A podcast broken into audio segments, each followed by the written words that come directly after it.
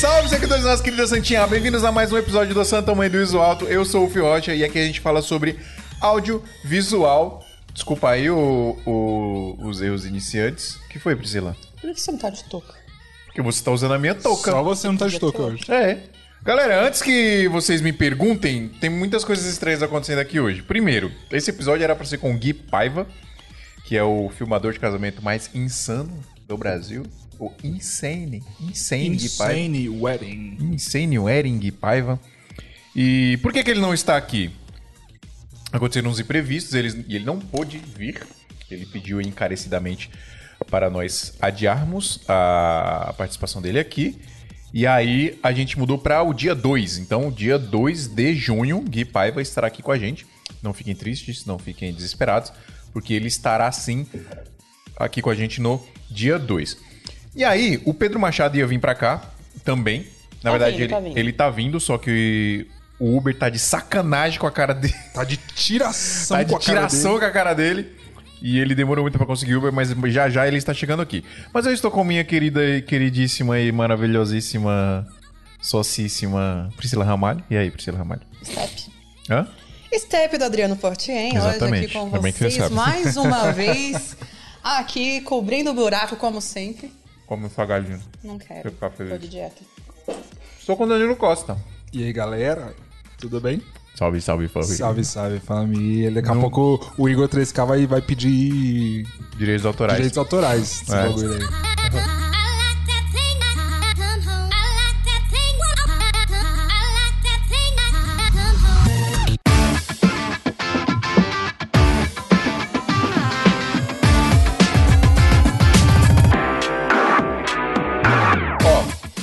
Eu gravei aqui, ó, tô. Tô gravando desde o começo. Eu, hoje eu acertei, hoje eu não dei rec invertido. Hoje não Danilo. deu hack invertido. Hoje não dei rec invertido. Pô, a gente não brindou, né? Vamos É brindar. verdade, vamos brindar. Ô, Monster, paga nós. Paga nós. Vou tirar a touca, tá? Por quê? Tava bonitinho com a touca. não, Priscila, põe a touca. Touca, tá, tava você tá de top. touca comigo. Pessoal, fala aí, Priscila de touca ou Priscila sem touca? É, comentem aí. O Alexandre, o Pedro tá terminando de contar os bitcoins dele. Diz que chega. A Duda perguntou, cadê o Pedro? Duda, eu te Eita, pergunto, cadê o Duda, Pedro? cadê o Pedro, Duda? Se a mulher do cara tá Ô, perguntando Duda, cadê ele... você tá é longe. Duda. Você tá longe e aí acontece isso com o cara. Ele não consegue chegar nos lugares, entendeu? Ele precisa de você pra dar Ele um rumo na de vida você. dele. Exatamente. Dá um rumo na vida do Pedro. Aliás, ele deveria estar assistindo, né? Cadê ele comentando aqui? Não? Porque ele tá dentro do Uber, provavelmente. Deixa eu ver se ele mandou mensagem pra mim. Caraca, ca- o Américo faz falou que vai colar no lugar do Pedro. E eu garanto que ele chega antes do Pedro Vem, ainda. Américo. Corre. Pega o 99, que eu falei... o- Depois do terceiro Uber que o, que o Pedro perdeu, eu falei, chama o 99. Ele, não, mano, vou confiar no Uber. Tô confiando. Se fosse na Lata Drive, ele já tava aqui já. já tava aqui, já. Mano, eu peço o Uber três vezes. Se não conseguir, eu chamo o 99, pai. Sim, isso E é nem louco, deveria mano. ser o 99 primeiro, né? É, hoje em dia a gente tem opções pra isso, né? Mano, o pra que isso que que é- existe O que, opções. que é o branding e o que, que é o marketing, né? Olha aí, ó. Porque a gente, a gente, mesmo sabendo que o Uber pode cancelar, três Olha só. a gente ainda insiste no Uber a primeira vez. O Pedro tá aí, ó. Só foi o Américo comentar que o Pedro apareceu. Ele falou, duvido Não, o Américo Américo, o aparecer. Américo vem também, eu tava falando na agenda aqui, e, e eu não falei, ó. Semana que vem, dia 19, tem o Virso. Dia 26, na quarta também. Sempre quartas, tá, pessoal? Hoje, excepcionalmente, foi na quinta. Aí, dia 26, tem Num Pulo, vai vir aqui, o casal lá. Nossa, que da hora. o Daniel, puta, muita gente boa eles. Aí dia 2 tem o Gui Paiva, que seria hoje aconteceu imprevisto, aí ele vai vir dia 2. Dia 9 tem Rafael Edson, aqui, Olha aí. Danilo Costa. Dia 9 tem Rafael Edson, o maior filmador de fashion filmes do Brasil. Do Brasil. Brasil, Brasil. Dá o endereço pro Américo aí que ele tá vindo. E aí, dia 23 tem o Vitor Fernandes, o Vitor Around the World. Around the World, É, o maior viajadeiro desse Brasil videomaker. E no dia 30 tem Américo Fázio, mas o Américo Fázio pode vir hoje também, se ele chegar. vou mandar, vou mandar na DM. Mano, eu duvido o Américo chegar aqui. Isso aí, galera. Descasca o Pedro aí no, no- nos comentários aí, porque ele não tá aqui ainda.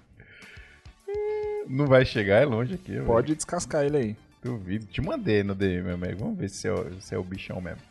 Então, aí dia 30 tem o Américo. Dia 7 tem a Abdala Brothers! Nossa! Abdala Brothers, pai. Fueda. É. Inclusive, a Abdala Brothers filmaram uma parada essa semana aí que eles Sim, acabaram com todas as Black Magics dos de São Paulo. Quem, são doentes, quem né, queria mano? Black Magic em São Paulo essa semana aí se lascou porque eles pegaram todas. O Américo tem o carro, foda-se. Deixa eu terminar aqui, ó. A gente já comenta esse bagulho do, do, do, do Zabdala, foi da hora. Aí dia 30 tem Américo. Dia 7, os Abdala Brothers. Dia 14 tem Rod Calri. Olha aí, Rod, grande Rod, hein? parceiraço. Fechamos com o Rod. E dia 22 tem o Derek Borba, do Gravando Bandas, aqui com a gente também. E Boa. excepcionalmente na quinta-feira também, tá, pessoal? Dia 22. Aí dia 28 e- ah, de junho ainda não fechamos a agenda. Aliás, vocês podiam, né? Aliás, Mandar aí, diga sugestões. fotógrafos, né? Sim, surgiram fotógrafos aí, Por favor. né? Ô, e o, o bagulho dos Abdala lá? Será que a galera manja? Sim, cara. Quem aí, comenta aí, galera, vocês estão aí na live. Quem viu o que os Abdala Brothers aprontaram essa semana aí? Mano, os caras, tipo, normalmente quando você faz é, bullet time, que é o bagulho do Matrix lá, né? Você fazer um... Viu? O que é Bullet Time? O que é bullet time? Bullet time é o bagulho do Matrix. O bagulho do Matrix. É, a parada que o Matrix inventou. O Matrix inventou, não, não, os irmãos as irmãs Wachowski. Wachowski. As irmãs Wachowski inventaram. E aí, provavelmente eles fizeram de um carro, né? Porque nos stories eu vi o barulhinho do carro. Sim, né? sim. É, eles mostraram pouca coisa nos stories É. justamente pra segurar o, o hype da parada, né? Sim, mas eles, eles. A ideia era fazer com GoPro. O GoPro é. Só que como os caras são é doentes. megalomaníacos. Ah, não, mas vamos meter um monte de pocket 20, 6K. 20 Blackmagic 6K. 20 Blackmagic Pocket 6K. Caraca. Os caras eles saíram perguntando pra Todos todo os videomakers de São que Paulo. Tem, que tem Blackmagic. Aí eles, eles me chamaram aqui, só que as nossas são 4K. A gente tem duas, né? Isso. Tinha, né? Porque uma foi pra assistência. É, aliás, uma, uma boa vantagem da, da, da, da Blackmagic é que tem uma, tem uma assistência muito boa, inclusive, aqui em São Paulo. Exatamente. né? Os caras dão uma assistência legal. Então, aí eles falaram, não, putz, não dá, tem que ser a 6K. Aí me- meteram. A Brasil Box mandou duas Mandou duas 6K que tava faltando, é, Olha aí, exatamente. olha aí. Aliás, eu comecei o episódio e nem pedi apoio da galera, né? Sim. Galera, quem quiser, nada, né? quem quiser apoiar a gente aí, ó. Quem quiser ajudar o nosso podcast, santamanhodesalto.com.br barra apoio, ou tá aqui no link na descrição do, do vídeo do YouTube, aqui na live. Ah, e aí é o seguinte, você, tem, você ganha duas coisas ajudando a gente. Primeiro, você ganha o podcast, porque a gente nunca vai parar de fazer aqui se você ajudar a gente. Exatamente. E você ainda entra no grupo secreto do WhatsApp, né? Você entra lá no grupo secreto do WhatsApp, a gente Que é o melhor grupo desse Brasil Yes. de audiovisual. Yes. E aí, você entra lá no nosso grupo secreto do WhatsApp, que a gente literalmente fala sobre audiovisual e faz network 24 horas por dia. Literalmente, de verdade, a gente faz network, fala sobre audiovisual 24 horas por dia, porque tem muitos videomakers que trabalham de madrugada e falam no WhatsApp de madrugada ainda, né? e tem uma coisa, pessoal, duas coisas importantes, ó. A gente dá sete dias grátis pra você entrar lá pra você testar, ver se é legal mesmo, pra você ver se, se vale a pena ficar lá no grupo. Você vai ver que vale, obviamente. E só que e as vagas são limitadas, né? Porque como é grupo de WhatsApp, a gente escolheu isso, né? A gente poderia fazer no Telegram e tal, que é maior. Mas o grupo do WhatsApp é legal porque a gente consegue faz- juntar uma galera mais próxima ali, né? Tem um limite ali de 200 e poucas pessoas. Já tem 180 pessoas no grupo. É, então tem poucas vagas lá. 180 de, de apoiadores, né? Fora os, os o- a galera que ajuda no podcast, né? Os colaboradores. Então tem poucas vagas, então se quiser ajudar a gente, quiser entrar no nosso grupo secreto do WhatsApp, valenciatamanhodesalto.com.br barra apoio. É isso. Ô Pedro, onde você tá, Pedro? Tá chegando? Então, Tá- aí os tá caras, empurrando. os caras, aí foi engraçado porque rolou uma rolou uma uma um breakdown de, de pocket em São Paulo durante um dia, porque os Abdala pegaram simplesmente pegaram todas as pockets existentes, a 6K, né? É, vocês, cara. Todas as pockets 6K existentes de, Os caras São Paulo. Pegaram todas, acho que eles de- devem ter acionado todas as locadoras de São Paulo, né? E Não, saíram. eles fizeram isso aí, saíram perguntando pra galera, saíram perguntando quem tinha pocket, né? Quem Sim. tinha. É, e, e juntaram, mano, mas deve ter ficado um bagulho muito louco. Ah, sem dúvida, cara. Os Eles são soltaram, né? eles soltaram um storyzinho setando todas as câmeras e tal, mostrando, dando hack nas câmeras, nós deve ter ficado animal. Pode crer. Será que eles vão abrir isso aí pra galera ou é algum Vão, trampo vão. fechado? Inclusive, eles falaram que quando eles vierem aqui já vai, já vai ter já vai ter rolado? Já, Olha, Já vai ter rolado, já vai, dar, já vai dar pra gente ver. Mano, eu queria falar um pouco sobre business aqui. Eu tô Uhum. gostando muito de falar sobre business no audiovisual. Falar sobre E business. aí, Danilo, eu quero aproveitar essa oportunidade aqui pra expor a nossa intimidade pras pessoas. Olha aí, ó. Sabe por quê? As pessoas gostam de intimidades expostas. Ou é sério, mano. Às vezes a gente, a gente não conversa, Priscila.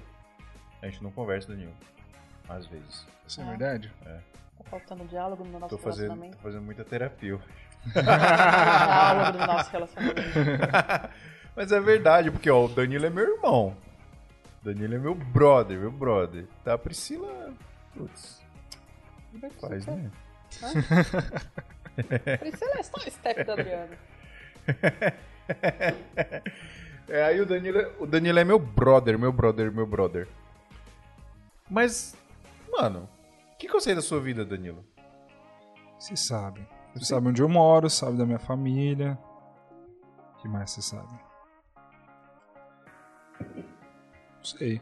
A sua cremosa. Minha cremosa. Eu vi uma vez só.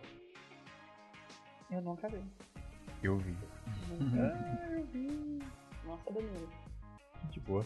É engraçado, né? Porque a gente trabalha muito, velho. Quem, quem aí é, trabalha sozinho ou tem sua própria produtora aí pode falar pra gente como que é. Porque a gente trabalha muito e as poucas vezes que a gente tem tempo pra lazer assim, cara, são muito raras. Às vezes que a gente sai, tipo, que a gente tá junto, tendo É, algum lazer, algumas coisas. Vira e mexe agora a gente tá tentando se reunir pra eu e o Fio, por exemplo, que a gente gosta muito de. A gente é muito parecido, cara. Acho que, acho que em quase tudo, né? Pode crer. A gente gosta de games, gosta de cinema, de séries e, e a gente. de, de audiovisual. de audiovisual. E a gente curte se reunir pra jogar videogame, essas coisas assim, de jovens nerds. É, pode crer. Mas, mano, eu comprei o PlayStation 5, a gente se juntou uma vez pra jogar. Uma vez. Olha que vergonha, mano. Uma vez. Você não tem vergonha nessa cara? E vocês moram do lado. Pois é, a gente é vizinho, mano. Que ridículo isso, velho. Você não gosta de videogame, então. Deixa eu nem falando aí que eu vou trocar a bateria da cara. Priscila é véia, não gosta de Eu videogame. gosto de papo de mãe. Papo de mãe? Como assim? Papo de mãe. Correria de mãe, não tem tempo pra jogar videogame. Você vai fazer um rolê pra falar papo de mãe? É. Falar como se educar uma criança. Bebeginho. Como lidar com as dificuldades Bebeginho e falar das como aulas online. Nossa, meu Deus do céu. Então vamos falar de business, falando de aula online. Eu tava trocando ideia com um amigo meu sobre sobre é, oportunidades que o videomaker pode criar para trabalhar. Porque a pandemia, ela fez, ela, ela teve dois extremos, né? Falando de audiovisual especificamente. A pandemia teve dois extremos. Um extremo foi a galera que se inventou coisa para fazer, se reinventou, correu, foi e prosperou. Foi muito o nosso caso aqui. A gente, Uhum. a gente cresceu em 2021. A nossa empresa cresceu em 2021, em 2020, né? E continua em 2021. Então a gente mexeu os pauzinhos, foi mexendo aqui, mexendo ali e tal. E tamo tranquilo. Graças a muito trabalho, Dedicação, dedicação, esforço. esforço. And the Lord. Jesus, Jesus que já, já, já, já está aqui. Mas teve, tem a outra, tem a outra, o outro extremo que é a galera que simplesmente, mano, flopou total, né? A galera que, Sim. mano, meu Deus. Principalmente a galera do, do casamento, que fazia muito que fazia evento, evento, né, que presencial. de evento, é, exatamente. A galera que vivia de evento, meu Deus. Então, esse é um grande problema, né? Porque normalmente quando a gente começa, a gente acaba fazendo um pouco de tudo, né? Eu mesmo no meu começo fazia casamento, fazia festa infantil, fazia evento de empresa. infantil, mano. meu Nossa, Deus. festa infantil. Quem, quem faz Meu festa ou já Deus, fazia velho. festa infantil Nossa, aí? eu- Comenta pra gente, porque, Mano, cara, É o trampo perrengue, velho. mais horrível de eu acho que é mais perrengue do que fazer casamento ainda. Festa infantil. Ah, gente, é legal. Vários docinhos. Não, Priscila, não é legal. E aí, é o que eu tava falando. Ah, tá. Comple- complementando o que eu tava falando.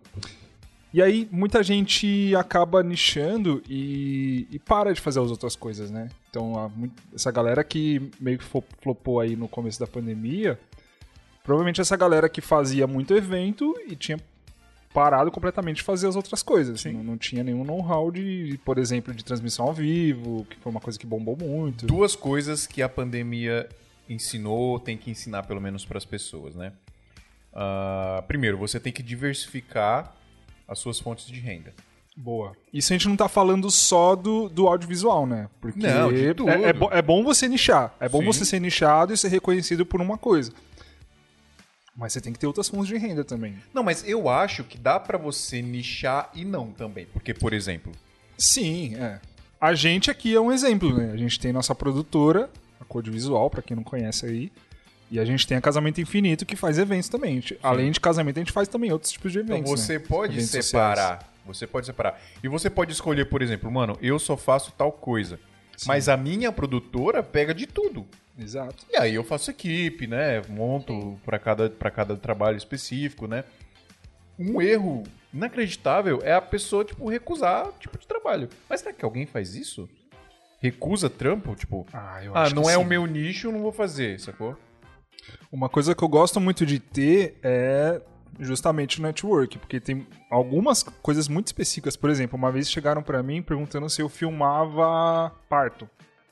Eu nunca filmei, filmei parto na minha vida, nem sei como é Eu que. ia desmaiar.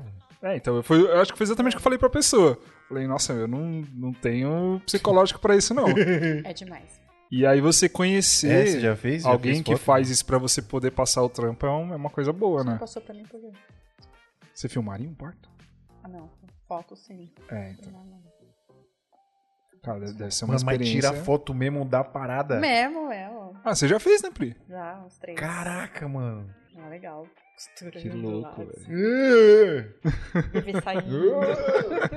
Não! Ai, gente, é lindo, é tão emocionante. Você vê um- uma vida chegando ao mundo. Não é lindo, É lindo. Não é lindo, mano. Não é lindo. É que você não é pai, Felipe. Você não Aí a Duda Lopes comentou aqui, ó. Trabalho como diretora de arte, mas quando não rola cenário, pego trampo de fotografia. Aí, tem que pegar, mano.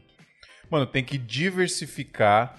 Tem que diversificar o- a sua, a sua, as suas fontes de renda fora do audiovisual. Então, tipo, é, mano, ninguém é rico fazendo uma coisa só. Ninguém ganha dinheiro fazendo uma coisa só. Exatamente. Qualquer pessoa vai ter várias, várias fontes de, de, de renda, né? Tem para um nome específico. Quando o Pedro chegar, ele vai falar. E quanto... É, ele tá bravo, tá falando o assunto que ele queria. Ele tá... É. Ô, Pedro, onde você tá? Quanto, falta quantos minutos aí, Pedro? E quanto mais rápido você entender isso, melhor, né? Porque mais dinheiro entrando, você tem mais possibilidade de crescer, né? Sim. Em todas as áreas. Ó, o, o Bruno pergunta aqui: vocês recomendam que todo mundo tenha nicho e subnicho? Porque fazer de tudo pra sempre é impossível. Qual o momento de fechar as portas para outras oportunidades? Bruno, eu acho que você tem um nicho que você gosta mais de fazer é importante, e aí é importante você divulgar E se aquilo especializar também. né? e se especializar, Sim. isso é importante especializar. Por exemplo, tem muito cara é, que, que eu fiz uma figurinha esses dias no, no meu no Instagram, e a galera tá pedindo pra eu analisar perfil de Instagram. A grande maioria esmagadora da galera coloca lá, videomaker e fotógrafo. Falou, mano, você não consegue ser videomaker e fotógrafo bom, sacou? Ou você é um excelente fotógrafo, É, são ou du- você é um duas coisas que estão em, em caminhos distintos, né? Exatamente. Apesar de, de fazerem parte da, do, do- da mesma, do mesmo mundo, né? Tipo assim, eu sei tirar foto. Sim. Se eu pegar a câmera aqui, eu vou tirar umas fotos legais. Eu sei Uhum. tirar foto. Você sabe tirar foto. Inclusive, você é um excelente fotógrafo também, Danilo. Muito mais do que eu até. Muito obrigado. Agora, a Priscila é uma, é uma profissional focada em fotografia. fotografia, dá fotografia. Então, ela estuda fotografia, as referências dela são, são de fotografia, né? Exato. É, os estudos dela são. Tudo é, é- é dentro do mundo da fotografia. Se a Priscila pegar a câmera ali, ela sabe filmar também. Sei dar o Tanto- rec, que é só isso, né? É, só isso. só dá o rec. Ó, cotovelada. Ó, aqui, uma, ó, uma tá coisa, eu acho que complementando um pouco isso que você estava falando pro Bruno. Por exemplo, eu sou apaixonado por trabalhar com música. Então, eu adoro trabalhar com clipe. E aí, um subnicho que talvez eu possa colocar aqui é esse esquema agora que a gente está fazendo de lives. Que eu faço muito freela para outros diretores, indo como, como cinegrafista e emprestando a minha arte ali para o cara dirigir uma live e tal. Sim. Então não, não é um clipe, não é igual um clipe. Dirigir um clipe é uma coisa diferente e live é, é- tá dentro do mesmo nicho, mas é Sim. outra coisa. Mas, mas, tipo assim, ó, que nem eu tava falando. A Priscila é uma profissional de fotografia, eu sou, eu sou um videomaker, o Dan é um videomaker. Certo. Tipo, tudo bem se chegar uma pessoa e falar assim, você faz foto? Faço, vamos aí, eu vou fazer, eu não, eu não vou recusar o job. Mas eu preciso escolher uma vertente para eu me divulgar, Boa. sacou? Por exemplo, eu vou, eu vou me divulgar no meu Instagram como videomaker, que, eu- que é o que eu sou, eu sou, eu sou videomaker. Então, tu- todo o meu conteúdo, todas, tudo de portfólio, tudo, eu vou falar sobre produção de vídeo no meu Instagram. Mas, se der uma apertada e alguém vem e falou, você faz foto também? Porra, faço, vamos aí. Eu só não vou divulgar, entendeu? Porque Sim. quando você não, não, não foca em uma parada, quando você não foca em uma parada, você nunca vai ser reconhecido por, Por aquilo. aquilo, boa. Tipo, nunca vai ser, mano, chama o Dan que ele é um excelente videomaker. Uhum. Ou chama a Pri que ela é um excelente fotógrafo. Não. É tipo, o que, que ele é? É fotógrafo ou é videomaker? Sacou? Até mesmo pro, pro cliente potencial entrar no seu Instagram, ele vai ficar confuso, né? Ele vai olhar ali e falar, ué, mas o que, que, que exatamente cara essa pessoa faz, né? Isso aconteceu quando a gente, a gente tava nesse dilema com a Code Visual Casamento Infinito, Sim. né? A gente tava muito nesse dilema. Por quê? A gente iniciou fazendo casamento. Né? A gente começou fazendo casamento, acredito que como maioria, né? a grande maioria esmagadora dos videomakers. Mas por que será, é uma né? escola, né? É uma escola, cara, Ah, o casamento. aquela Você ganha correria, muita experiência. aquele- E eu acho que isso, eu acho que isso acontece porque o casamento é uma parada que tá pronta ali. Uhum. Tipo, você não tem que produzir um casamento. As É. pessoas estão produzindo pra você, né? É. Os noivos produzem, a, a assessora produz, tá Sim. tudo produzido ali pra você. Você só Uhum. tem que chegar e filmar e contar a história, tá ligado? Se você parar pra pensar, tipo, Mas, mas é muito louco porque o casamento são vários nichos dentro de uma coisa só. Você tem que entender de arquitetura, você tem que entender de Tudo, moda, tudo, tudo, você tem que entender de, de gastronomia muitas vezes. É muito louco, cara. tudo, mano. E aí por isso que acho que é bom começar no casamento porque você ganha muita experiência. Sim, sem né? dúvida. Isso, isso é, é muito bom. Você aprende a resolver perrengue, né? Nossa senhora. Mano, se tem um lugar que você aprende a resolver perrengue é casamento. Nossa, acho que perrengue de casamento é um papo aqui que daria pelo menos umas três horas de conversa. Demais, de demais. boa. Mas então, é, a gente tava nesse dilema porque a gente começou fazendo casamento. Aí a gente começou, foi bem natural, inclusive, da gente começar a pegar outros trabalhos, né? Pegar evento corporativo, pegar videoclipe e tudo mais, foi, foi bem natural. E aí chegou um momento que a gente tava com muito trabalho de produção de videoclipe e muito casamento pra fazer. E aí teve uma vez que a gente perdeu um job de. um, um job corporativo. Se eu não me engano, era um evento. E aí o cara entrou no nosso site e o nosso site tava lá, né? Tinha uma abinha de, de tinha uma abinha de casamento, aí no meio dos noivos tinha um, um, Um clipe perdido, um um clipe lá, evento. tava tudo lá. E tipo, isso me incomodava já, mas eu não sabia como fazer, sacou? Não sabia que, mano, o que, que a gente vai fazer? Aí, o, o- o- a gota d'água, assim, foi. O Pedro chegou. a gota d'água, assim, foi. Foi a gente é, fazer a cotação para esse cliente. O cliente foi ver o site. E aí ele perguntou, tipo, gente, vocês, vocês fazem. Eu não entendi direito, vocês trabalham com casamento, vocês trabalham com evento corporativo, o que, que vocês fazem? Aí eu, né, quando ele falou isso, eu- na hora eu já entendi, Já mano. entendeu o que tava rolando. O cara não, não vai fechar. Ele, tipo, ele não confia na gente, ele, Uhum. né, a gente não, não tá claro o que, a gente faz, então ele não vai fechar. Mas aí eu expliquei, não, a gente, a gente faz muito evento corporativo e social também, né, blá blá blá, né? Depois desse dia aí a gente parou e, mano, peraí, a gente tem que separar. Aí foi até um problema, porque como que a gente vai fazer com o Instagram e com o site? E até a noiva, né? Quando entrava lá e via as duas coisas. A noiva é é muito apaixonada, quer entrar, quer ver referência, quer ver foto, quer ver vídeo. Entrava lá, tava com aquela mistura, aquela salada de, Clipe, evento, um monte de de coisa. evento. E É, casamento, eu acho que é um, é um nicho onde as, as pessoas. é, Tem, tem muito essa parada da emoção, né? A pessoa quer olhar ali e ver, tipo, aquela parada bonita, toda Sim. enfeitada tal. Não, e hoje eu entendo muito como é importante você ter um site é, é, é, com, com experiência de usuário ali. Né, para a pessoa entrar no site, ela tem uma experiência, né? Ter, fazer uma jornada ali no site para é, é praticamente um pitch de venda, né? O Sim. seu site tem que ser. Então, tem que estar pronto. Aí você entra tudo bagunçado. Aí foi quando a gente, mano, o que a gente vai fazer? Vamos vamos inventar um nome de uma empresa de casamento. Aí como é que a gente inventou? você inventou. Do nada veio na minha cabeça, casamento. Igual a Code. Igual a Code. Engraçado, né? As olha, pessoas- olha a um curiosidade. gênio, Felipe. Eu A, um a Code Visual foi Code Filmes É, E aí, você lembra como é que a gente mudou pra Code Visual? mais ou menos. Era a Code Filmes, o Phil tinha inventado a Code Filmes quando ele trabalhava sozinho ainda com vídeo. Inclusive, antes de você falar, tem uma história, tem uma história interessante em relação a isso. Eu tenho um brother de infância, muito brother meu, eu tô com saudade dele, inclusive, o Vitor Luna. E quando a gente era adolescente, a gente tinha bandinha e tudo mais, e ele Uhum. estudava design. Ele se formou em design, ele é um excelente designer hoje, inclusive. Top. Caro pra cacete o trampo dele. Não é porque ele é muito bom. E aí, eu perguntei pra ele, né? Porque ele tava fazendo faculdade na época e tal. E aí eu tava começando a trabalhar com audiovisual. Eu falei, ô Vitão, mano, fala aí pra mim, o que, que eu faço? Eu divulgo o meu nome ou eu divulgo o nome de uma empresa? O que, que eu faço? Aí ele falou assim, mano, se você divulgar o seu nome, você pode prestar serviço para outras empresas. E se você divulgar o nome de uma empresa, você vai virar concorrente das outras empresas. Você pode contratar outras pessoas. E você pode contratar outras pessoas, outras pessoas. Só que eu não era ninguém, eu não era nada. Tipo, hoje eu divulgo um pouquinho meu nome, né? Porque tem lá a merreca de, de, de árabe me seguindo no Insta- no Instagram. Mas na época não era, putz, mano, não era nada. E aí eu falei, não, vou colocar o. Vou, col- vou colocar. inventar o nome de uma empresa, nome de uma produtora. Então, aí. Ó, o Pedro. Olha o Pedro. Pedro chegou. Ó, a, Du... a Duda Campanha tocou.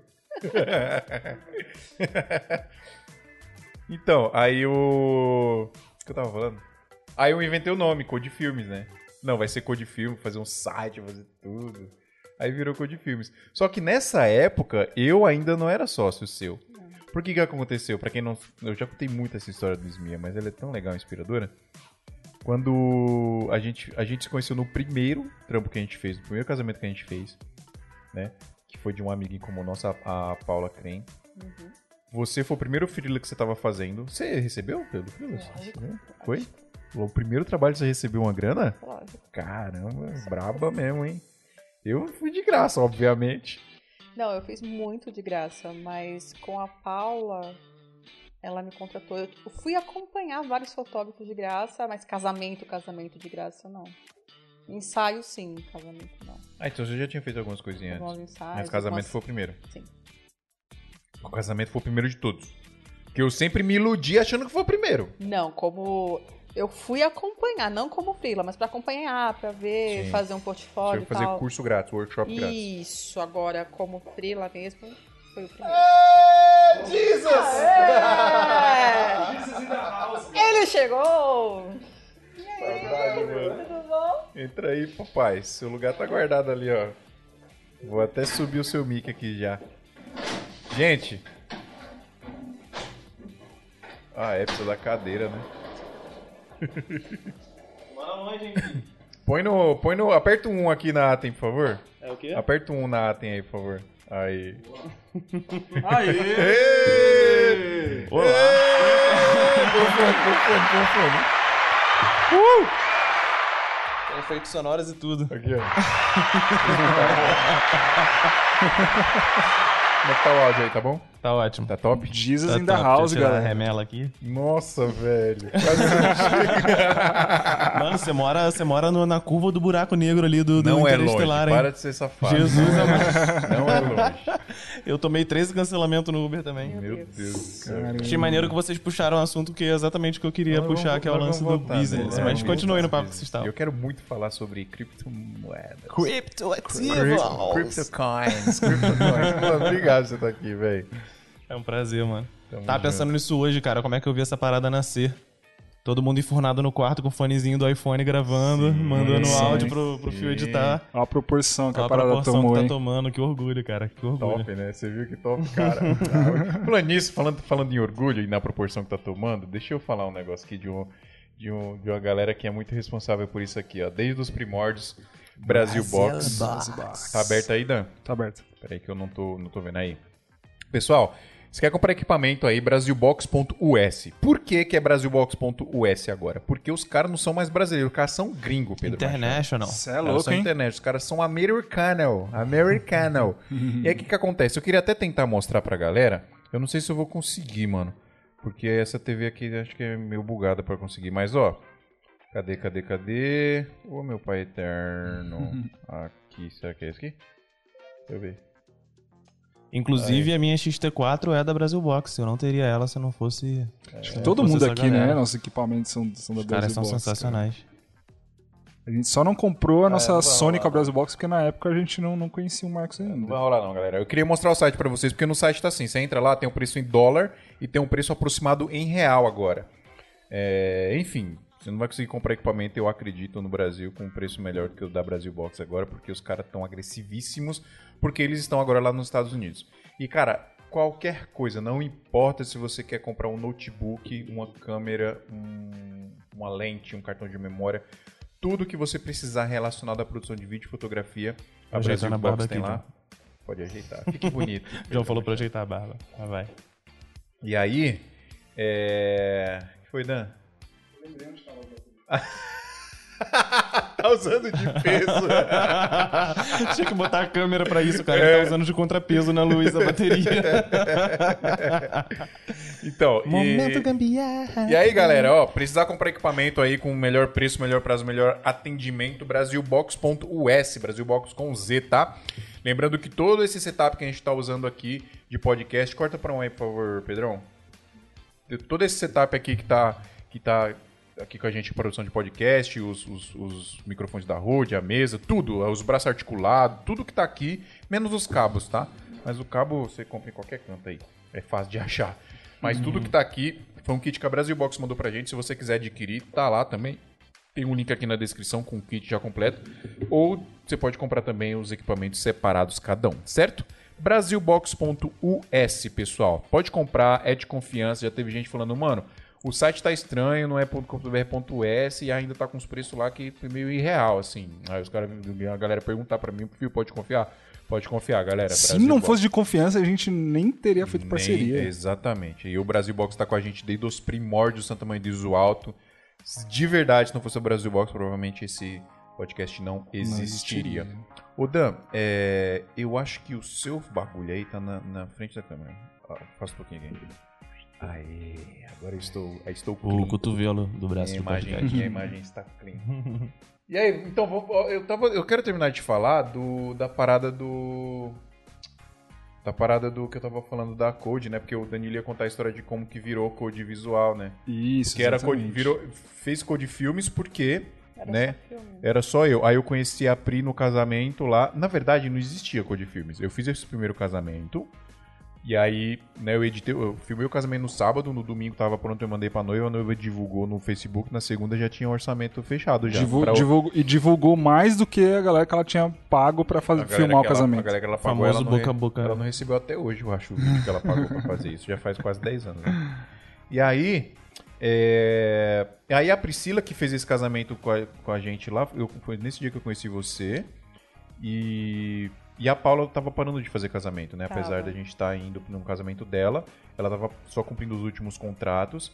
E aí eu comecei a, a, a pegar orçamento, é, fechar outros casamentos. E aí a galera sempre perguntava, você faz foto também? Eu faço. Aí eu mandava mensagem pra Priscila, Priscila, bora. Aí virou uma bola de neve, né? A gente começou a fechar muitos casamentos e falou, "Ah, a gente precisa inventar um nome aí. Aí, que nome que a gente ia inventar que, que, que envolvesse foto e vídeo no mesmo bagulho? Mas eu gostava muito do Code. Code, você era um codificador. Você era um programador. Não era nada, foi só que eu...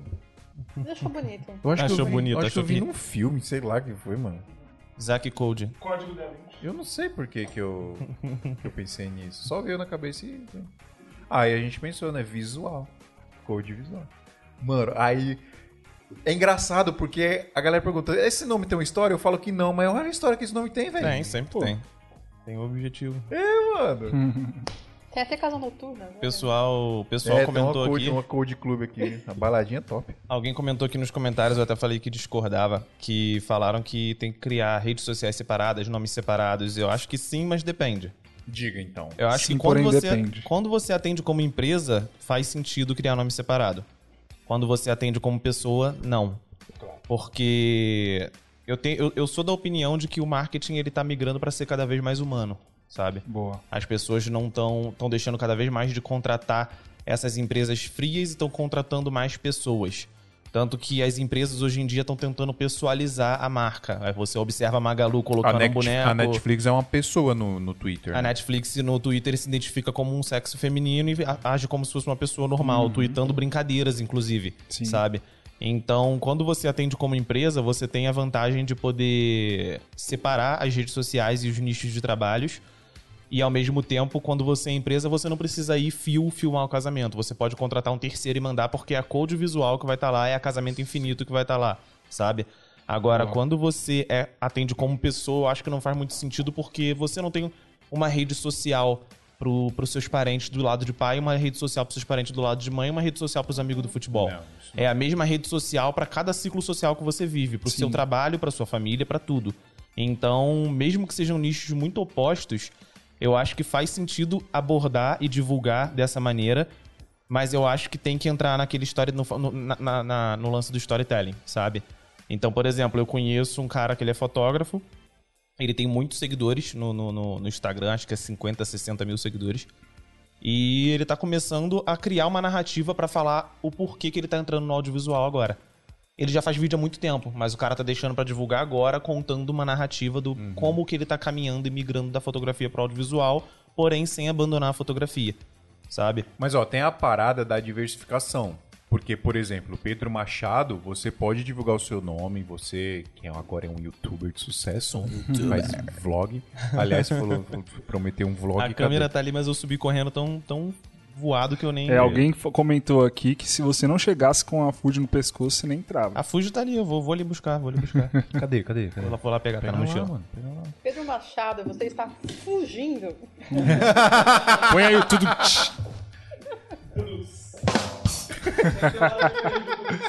Ô, mas puxando, enquanto, enquanto o Pedro pega a câmera ali, puxando uma parada desse esquema de humanizar a marca, eu vejo muito isso no nosso meio com, com aquele esquema de. Antigamente, até um pouco, pouquíssimo tempo atrás, hoje ainda existe, né? Agências que, tipo, pegava o cliente, fazia toda aquela parada burocrática e chegava no videomaker e contratava você para você produzir para eles. Sim. Hoje em dia tem muita empresa que prefere mil vezes chegar Contratar diretamente cara no primeiro, videomaker para fazer, porque a parada é muito menos burocrática, se trata ali com, com, com a pessoa diretamente, né? Cara, tá filmando estamos nós já? um vlog aqui, galera, ao vivo. Caramba, é bonita, eu nunca tinha visto ela pessoalmente, cara. Olha aí, mostra Parece pra uma câmera, câmera aí. dos anos Mostra ali, ó. 50, tá ligado? Olha isso, mano.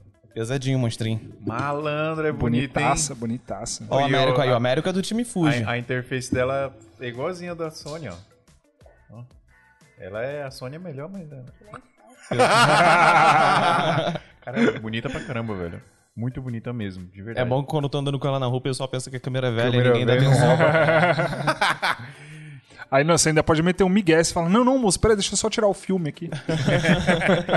Bom, então, é... mas tem a parada da diversificação, porque, por exemplo, você, Pedro Machado, você é um videomaker, papá, as pessoas podem contratar você pra fazer um vídeo, sei lá, mano, eu quero eu quero que você venha aqui e faça um vídeo pra minha empresa, tipo vlog, como você faz aí pro seu canal. Aham. Boa. Beleza.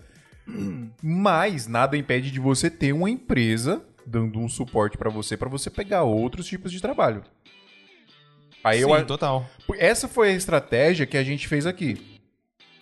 Essa é a, a Priscila ela tem um Instagram dela, puta, faz um trampo lá no Instagram dela, porta, posta o- os trabalhos. Eu tenho meu Instagram, o Dan- o Dan tem o Instagram dele.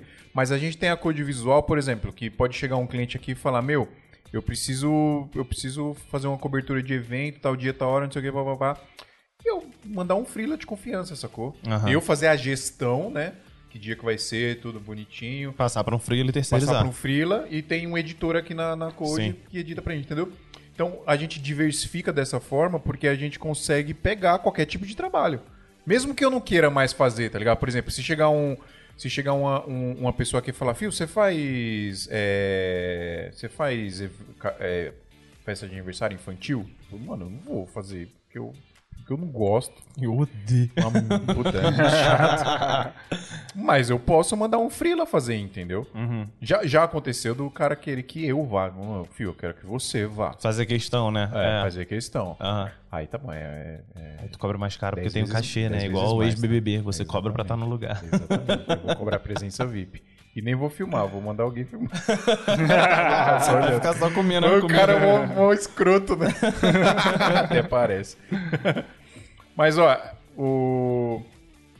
essa parada da diversificação é, é muito importante, mano. Dentro do, do nosso trabalho de, de videomaker, né? Como videomaker, você conseguir fazer várias coisas dentro da produção de vídeo. Você conseguir trabalhar com um evento, trabalhar com publicidade, com rede social, trabalhar... Mano, tem muita... Dá pra fazer muita coisa. com A ao questão, a questão toda é que eu acho que em plena pandemia, muita gente se deu conta de algo que eu também só me dei conta agora na pandemia, que é tipo assim, eu pelo menos parei pra pensar, cara, eu não preciso diversi- diversificar só no estilo de vídeo que eu faço. Eu posso diversificar na função que eu executo. Então, por exemplo, eu atualmente trabalho CLT, trabalho fixo numa empresa como produtor audiovisual, então eu produzo live 80% do tempo, faço vídeo e faço podcast lá dentro. Do lado de fora, quando eu pegava freela, eu pegava uns freelas de edição. E às vezes, muito raramente, um freela de captação ou de live. Mas aí começou a pipocar trabalho agora, por exemplo, um trampo que eu tô que tá que tá rolando é um trampo de projeção de estúdio. Então, tipo, na empresa que eu trabalho, eu participei do processo de criação de três estúdios que estão lá, estruturados para live 24 horas por dia quase. E eu percebi que eu tinha know-how suficiente para um cara chegar e me contratar e falar: olha só, eu tenho esse quarto aqui, eu quero transformar isso aqui no estúdio. E aí eu fiz, esse eu fiz um trampo há um tempo atrás e Mas agora pode eu dar uma peguei consultoria. uma consultoria, Consultoria. e aí agora eu peguei um trampo, inclusive, com uma empresa de arquitetura e design de interior. Então, tipo, eu tô esperando eles me, me, me mostrarem o que, que eles vão fazer na parte de cenário, de decoração e etc. E vou trabalhar em cima daquilo com o conhecimento que eu tenho de direção de fotografia, de direção de arte, de, de montagem de setup, pra montar um setup porque ele quer fazer live com vários cenários, ele quer trocar de câmera e tal. E aí ele pediu uma diversidade de orçamentos. Então, pô, eu vou passar um orçamento pro cara baratinho, com aquele pendrivezinho que transforma HDMI em USB, e vou passar um orçamento caro com uma ATEM Mini. Pendrivezinho que transforma HDMI em USB. É, é, eu não tenho. Placa de captura da China, o nome. Eu não tenho muita consideração por essas placas, não. não confio, não. Ah, quebra o galho. É uma bosta, Quebra né? o galho, Mas quebra o galho. galhão, cara. Pra fazer uma live em casa eu confiaria, mas Sim, pra total. trampar não. É. Então eu vou, eu vou passar o orçamento pro cara, mas aí eu cobrei o valor do meu trabalho e a parte do valor do meu trabalho eu vou cobrar o valor dos equipamentos e ainda vai ter um valor pra eu montar o setup pra ele. E além disso, se, se, se eu tivesse um pouco mais de tempo livre, eu poderia estar de repente fazendo, gravando um curso pra botar pra vender, eu poderia estar fazendo um e-book, eu poderia dar workshop online, eu poderia sabe dar que é a, consultoria. sabe qual que é a pergunta? A pergunta pós-pandemia para qualquer profissional. Não vou, obviamente, vamos focar aqui em videomaker, né? Sim. Etc. Se a fotografia... Olha aí pra mim. Ixi. Se a fotografia der errado, já deu certo muito, né? Mas digamos que aconteça um... Sei lá, aconteça um negócio impossível, tipo uma pandemia, Que pare o mundo. que pare o mundo. Suponhamos. Suponha, suponhamos que aconteça uma pandemia que pare o mundo. Suponhamos que isso aconteça. E a fotografia não seja mais a sua fonte de renda. O que você faria? O que você sabe fazer? Sabe uma coisa que aconteceu nessa pandemia? Eu sempre fiz produção pra Code, pra gente mesmo, né? Sim. E começaram a surgir na pandemia trabalhos de produção. Eu comecei a produzir para outros, outros diretores. Começou a atrair a gente. É, e foi bem legal. Olha só uma confissão aqui Tá publicamente. vendo? Porque gente já tá Adultério, e foi legal. Né? Já tem uma direção. E trabalhar com, com pessoas diferentes foi algo que eu não imaginava que isso acontecer. E é engraçado que no, no, no, no ramo audiovisual, você vê muito editor, você vê muito filmmaker, você vê muito diretor de fotografia e diretor, mas você não vê muito diretor de arte, você não vê muito produtor, você não sabe. Tem gente que não sabe nem o que que o assistente de câmera faz, É. sabe? Então, tipo, são, são profissões necessárias pra cacete. Às vezes mais bem pagas do que o próprio Você que o- câmera. o- irmão, mas a galera só foca em câmera. Produção, produção é um bagulho. Ah, você é pago pra se ferrar. É a alma do negócio, é a alma da parada, né? Sim, E se teu trabalho não é e bom, tem que o ter um o feeling projeto pra- não anda. e Tem que ter um feeling pra parada da produção. não é Sim, qualquer pessoa total. que pode ter. Tem que ter o talento do bagulho. Sim. De você, pai, fazer contato e negociar e trocar ideia, não sei o que. A, Pris- a Priscila, por exemplo, a gente tava desesperado procurando uma locação pra gravar um videoclipe infantil que a gente fechou. De uma menininha aí super famosa, a, a Lorena Queiroz. E aí a gente, mano, onde a gente vai fazer? A gente vai- Aí surgiu a ideia, vamos fazer num parque de diversões. Aí eu, na minha mente pequena de videomaker, eu queria fazer num parquinho que tem aqui no Shopping Tabuão, tá ligado? Tem um parque de estacionamento. fica tão bonita. Aí, aí, a- meu Deus. aí, tipo, é, porque eu pensei, mano, a gente podia fazer à noite, né? Mas, puta, infantil à noite, não sei se dá certo. Aí, pensei, vamos fazer no Play Center. Não, Play Center, aí a Priscila em um dia ligou lá pra, pra pra conseguir o Play Center. Desenrolou, Pronto. conseguiu. Desenrolou. Cara, a Priscila é a pessoa que mais sabe desenrolar as coisas. E aí, olha Eu que louco, vi, ela fala que ela não trabalha com audiovisual, e ela é produtora, mano, de audiovisual. É um Sim, trampo total que- de produção. Mano, e é um trampo ferrado, cara. É, é um profissional muito, muito, muito importante. Sim, na- o Pedro deu uma enfatizada aqui gigantesca em dire- direção de arte, porque a, a dona esposa, a primeira dama dele, é uma das maiores diretoras de artes. Maravilhosa. Também Ela- é, ela é sinistra, ela é importantíssimo, sinistra. importantíssimo, cara. Tem muitas vertentes no audiovisual, né? Mas eu queria fora do audiovisual. Fora do audiovisual. Fora do audiovisual. Você, Pedro, se tudo desse errado no audiovisual, na fotografia... Cara, eu tenho um background Eu sei, eu sei o que onde, o Pedro eu, faria, eu sei, onde eu eu ti- tive um curso técnico, eu fiz técnico em mecatrônica, trabalhava com mecânica industrial, não Caraca, voltaria a velho. trabalhar nisso nem que me crucificassem de cabeça pra baixo.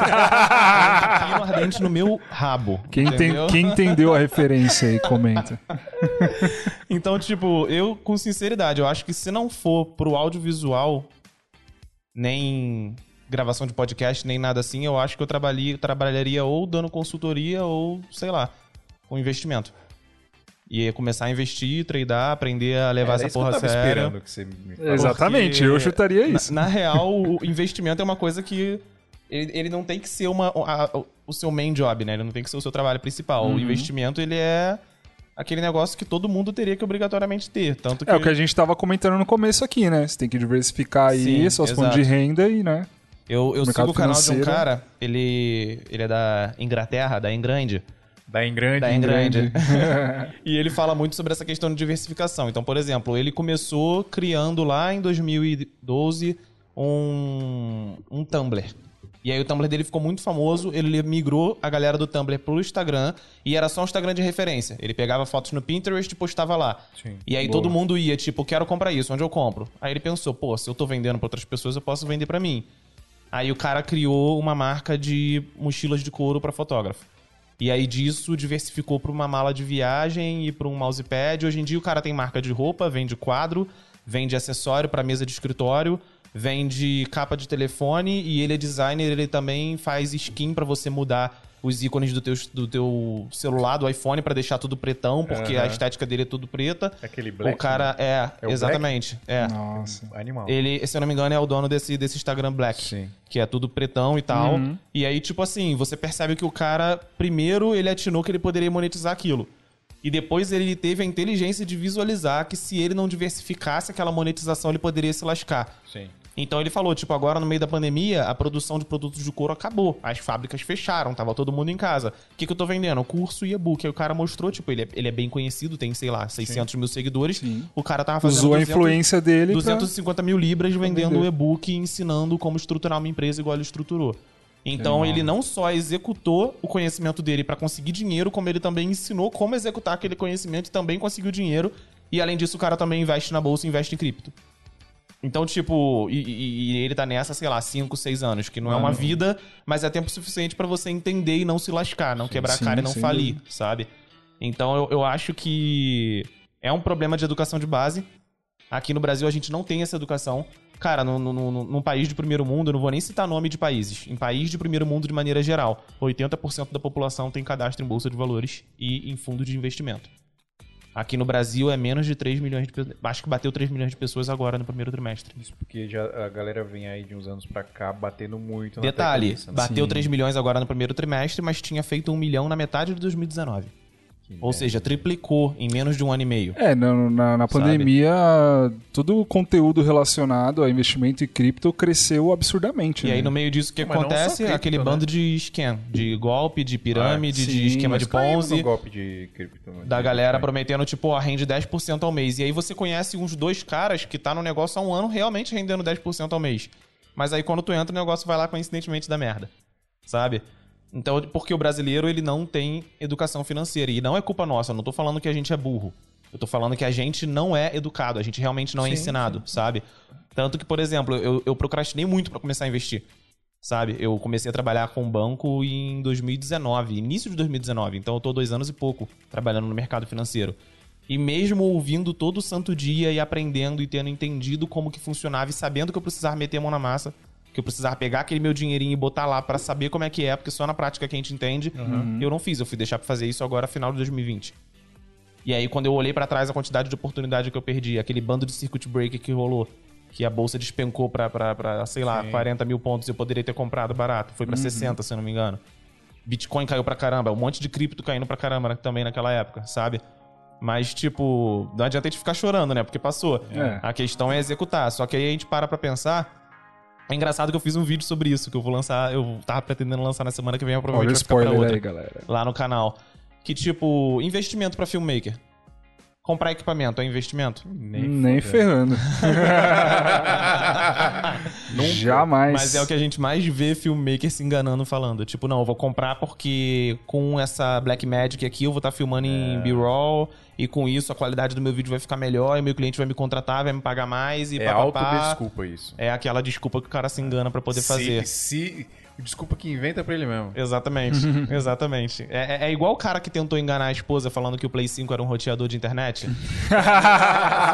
Roteador grande do cacete, Tu velho. não viu esse negócio, não? Essa eu não vi, não. Cara, tu ganha- ainda per- perdeu o Playstation e ainda tomou um divórcio. Porque Pô, e falar nisso, cara, galera que é casada corta um dobrado pra comprar equipamento, velho. Imagina. Ainda mais se a esposa não, fazer, não fizer parte da- do audiovisual, né? Como é que o cara vai explicar? Não, amor, eu vou comprar uma câmera que ela custa 10 mil reais, tá? Mas. Não, 10 mil se for a baratinha, né? É, Não tem 10 mil nada. reais, nenhuma câmera custa mais. Exatamente.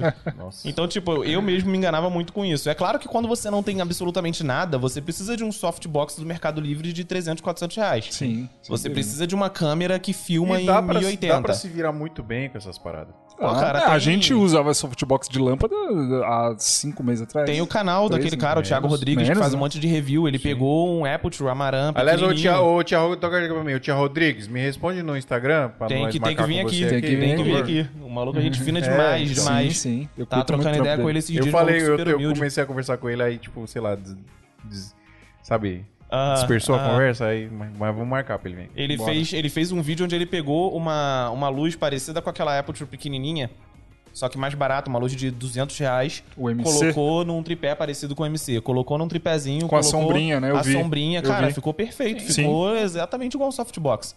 Sabe? Então, tipo, você. Não, Pô. essa lâmpada aqui, ó. Sim. Corta pra, pra vertida. Essa lâmpada aqui, ó. Custa o quê? 50, Quem não conhece essa 50 lâmpada? reais na, Não, tá na, mais caro. na Leroy Merlin, 60 Tá conto. Lá É. no estúdio a Que gente seja usa dessa. 150 reais. Exato. Não, tá 150 merda. reais. Acho que uns 80. Conta tá nessa média aí. 100 reais, aqui, ó. Interruptorzinho, ó. Quem não conhece essa luz aí? A Já dá galera pra você que. meter um dimmer no fio, se você quiser só comprar. Exato. Sim, a galera que segue o Johnny Su aí viu muito essa lâmpada. Ele, Ele divulgou em massa. coisa assim, né? Ele divulgou em É, massa a Não precisa ter uma luz de, de 3 mil reais. Que é um bagulho que a, outro dia eu tava fazendo um trampo no, no estúdio de um amigo meu. Aí eu mostrei um softbox lá. Era um softbox. Aí o cara perguntou qual o CRI desse softbox aí. eu falei, eu não faço a mínima ideia, irmão. Qual RG? Tá iluminando. CPF, qual- Tá iluminando aqui a parada. É porque é, é, isso, isso é uma parada que, assim, o- os influencers, quando eles vão fazer review de equipamento, aí fica falando dessa parada, né? Tipo, os termos muito técnicos Sim, e tal. Aí, lumens, SRI, É, etc. Tipo assim, CRI é importante, é legal, Sim, porque você tem a dúvida. fidelidade de cor ali e tudo mais. Mas, irmão, Dá pra se virar com outra coisa? Dá. Na guerrilha, velho. Não, é, você exato. Não precisa de uma luz com CRI monstro. Exato. Não, a, gente, a gente tem produtora faz quantos anos já? Deve ter uns Sete 7, 8 anos. A gente comprou o nosso iluminador aqui com CRI bom e tal agora. Faz o quê? Três meses? que Não faz tá nem com- três meses que a gente tá com, com o Nelight Softbox aqui. bonitinho. É, bonitão, mano. sério. É porque existe aquele estado de sobrevivência, que é o estado que você se vira do jeito que dá. Exato. Igual eu, quando morava no Rio e não tinha vindo pra cá ainda, eu tava no estado de sobrevivência total. Então, os vídeos do YouTube que eu fazia lá, eu fazia com uma lâmpada de tungstênio dentro de uma China Ball. Aquela, aquele balão chinês, sabe? Pendurava assim, iluminava, já Ficou era. bonito, e mano. fica bonito pra cacete. E tá resolve ligado? demais, cara. Aí a gente tava falando se equipamento é investimento, o Tom comentou aqui, ó. É investimento se você comprar no AliExpress e vender no Mercado Livre depois. É porque você tem a escolha de comprar no AliExpress ou comprar de quem comprou no AliExpress. Entendeu? É. Não, não tem pra onde fugir. Exatamente. Até um assunto legal de falar, né? Vocês acham que a galera ainda- ainda tem muito medo de investir em coisas do AliExpress? A gente compra muita coisa no, no AliExpress. Cara, né? então, o AliExpress ele agora tá fornecendo afiliação de links, né? Igual a Amazon faz há muitos anos. Que legal. E aí eu resolvi criar minha conta afiliada e botei lá. Só que o que eu não sabia é que se eu te mandar um link pra uma bateria e o AliExpress te envia um, um- um anúncio lá no site mesmo pra uma armação de óculos nova e você se interessou e comprou, eu vou ganhar comissão também, porque você entrou no site pelo meu link. Pelo link. Porque grava no Caraca. Cara, eu fui olhar, eu fiz. Isso é uma outra forma de monetização. Olha aí, ó. Eu fiz 140 dólares em um mês, cara. Ou seja, 10 Se- mil reais. 10 mil reais na comissão direta. então, tipo, é bizarro parar pra pensar como que foi uma renda meio que passiva. Porque eu fiz um vídeo, coloquei os links no vídeo, coloquei Sim. os links no meu Instagram lá nos equipamentos que eu uso e vendi. Quando eu fui olhar, eu, nada do que eu anunciei foi vendido. Foi vendido, era bateria de, de Phantom Pro 3, Uhum. tinha um porta-fralda, fralda infantil, era um negocinho, hora. porta-fralda É infantil. porque marcou cookie. É, exatamente. É. Então o, o site, o AliExpress, rastreia que a pessoa entrou, ou seja, Pelo você link, motivou né? alguém a entrar no AliExpress e a pessoa comprou Sim. qualquer coisa por aquilo, você Fantástico. ganha. Meu, tá aí um mercado que é uma outra fonte de renda incrível, que é esse mercado de afiliação, né? E é bem comum lá fora, aqui no Brasil as Sim, pessoas não estão é, muito tá- acostumadas, sabe? A galera tá conhecendo isso aí agora, né? Que tá bombando aí as paradas de- dos cursos e tal. E aí ficou muito conhecido. o Hotmart, a Monetize e tal. Mas é uma parada que É porque lá fora o mais famoso pra monetização é, o- é o- é a Amazon, né? Só que a Amazon. Amazon aqui no Brasil, quando você compra produto expo- do, do lado de fora, né? Quando você importa um produto, ela já cobra taxa de cara. Sim. Ela não é igual a AliExpress que te dá aquela chance de talvez a alfândega deixar passar direto. Aqui Então, no, no as Brasil agora tem, a, acho que é uma. Magazine Luiza, né? Que, que também É, tá trabalhando só com que a esse esquema de Amazon acabou de anunciar essa semana que vai ter um galpão gigantesco aqui no Brasil para produtos que são comprados no mundo inteiro estarem Caraca, aqui também. Então os links afiliados vão começar a valer mais. Só que, cara, Ô Pedro, o Brasil, Pedro, é o país tropical. Abençoado por Deus. Mas, mano, é muito triste o que eu vou dizer agora. O E você vai concordar comigo, eu tenho certeza Hum. absoluta. Manda. O Brasil é o país mais interessante que existe no planeta para Pra investimento. se investir. Pra investir. Por que, que essas as empresas, né? Tipo, as empresas virem pra cá e investir aqui? Você não concorda comigo? Em parte, em parte. Porque existem vários lados da moeda quando se trata disso. A gente, a gente costuma falar de empresa, investimento e coisa de maneira muito a grosso modo. Quando a gente vai ver como que a coisa funciona, é- são muitas facetas. Existe a faceta da empresa que está entrando no Brasil, ela tem que encarar imposto pra cacete, ela tem que encarar Não, não, um não, governo com um mercado fechado, ela tem que encarar isso eu tudo. concordo, eu concordo. Mas por que, que eu digo que o, que o Brasil é o país mais interessante que existe no planeta para se investir? Para investimentos internacionais aqui de empresas, de empresários, etc. Uhum. Porque apesar de todas as dificuldades que, mano, não são poucas, tipo, o Brasil é o mais interessante e ao mesmo tempo é o mais difícil, Sim, mesmo dúvida. assim a galera vem. Mesmo assim a Amazon tá vindo. exatamente. E a Amazon quer bater de frente com o Mercado Livre, que o Mercado Livre é o maior da América Latina. É porque a Amazon tem capital fudido, Sacou? né, mano? Então, tipo, eles têm cacife pra poder entrar aqui e fazer o que for necessário. Pô, pra tu ter noção, eu tava um dia saindo pra tomar café da manhã com a Duda numa padaria aleatória, a gente pegou e falou, tipo, ah, vamos pra esse lado do bairro que a gente nunca foi. Aí a gente pegou uma bike do Itaú, fomos, sentei num- num- numa cadeirinha na calçada. O cara que tava do meu lado, ele tava conversando com um maluco mais novo, pelo que eu entendi, eles estavam fechando uma sociedade. Cara, eu nunca vou me esquecer dessa, dessa, dessa situação. Você tá não converso, cara. A Duda falou por 50 minutos, eu não ouvi nada do que ela disse, porque eu tava só prestando atenção.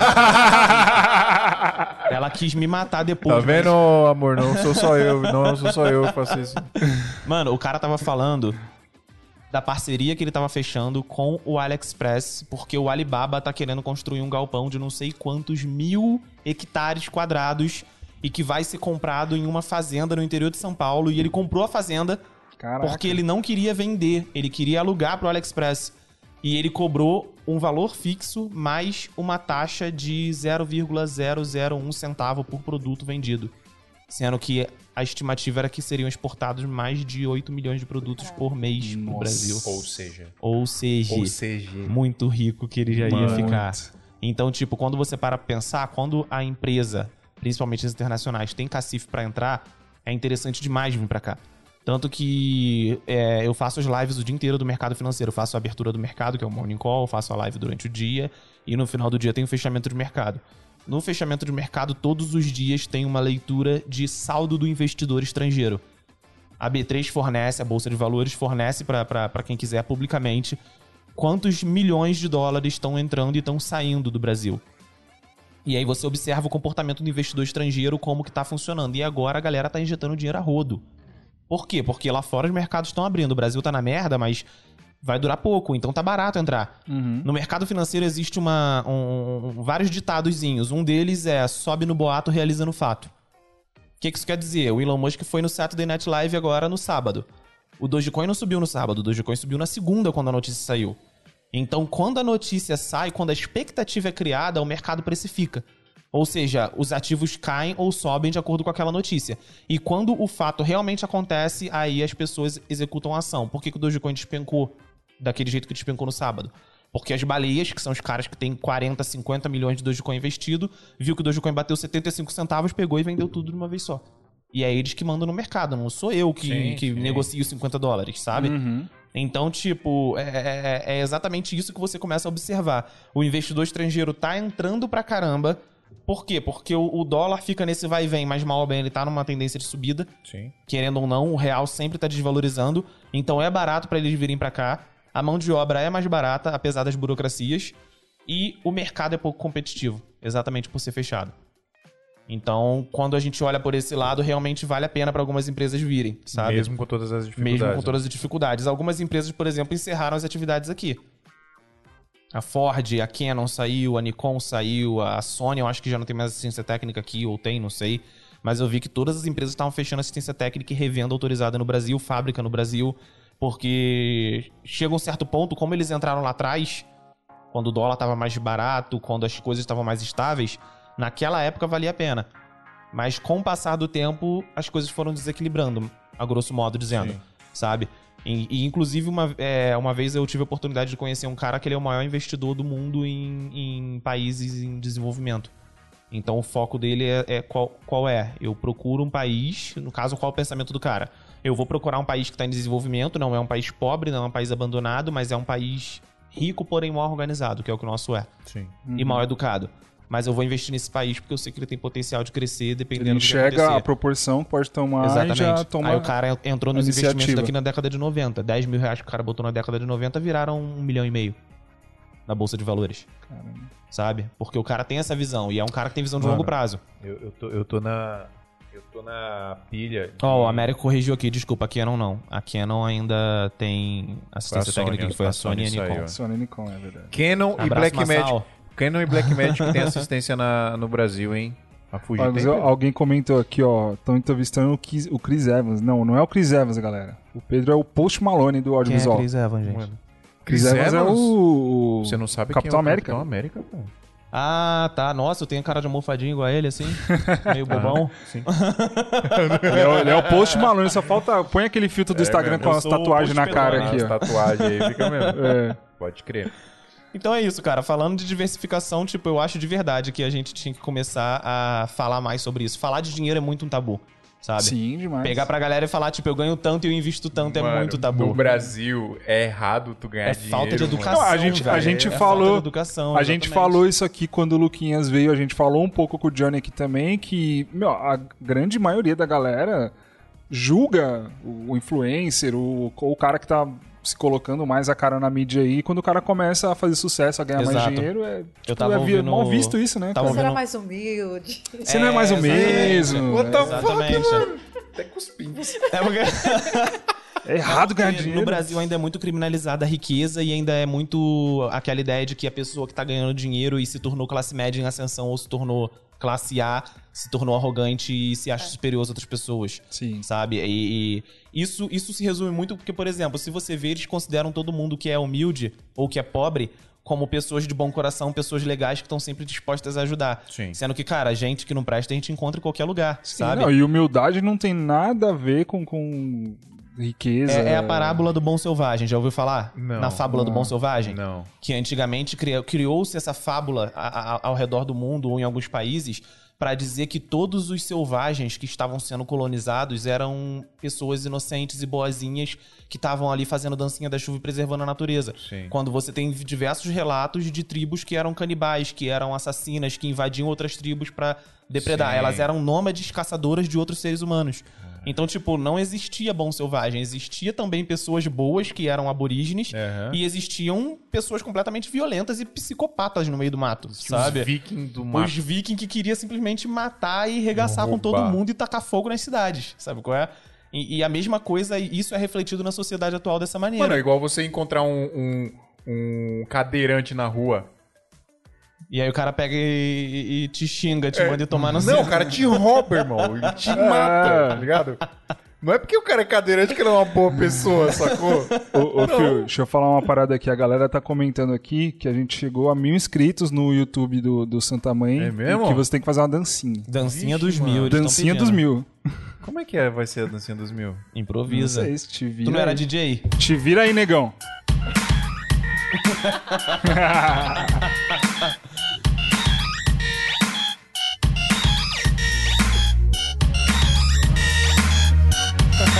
Inscritos!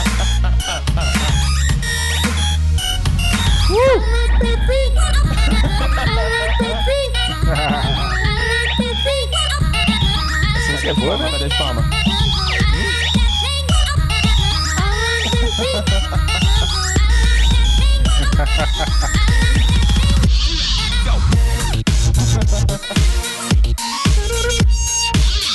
Pra quem não sabe,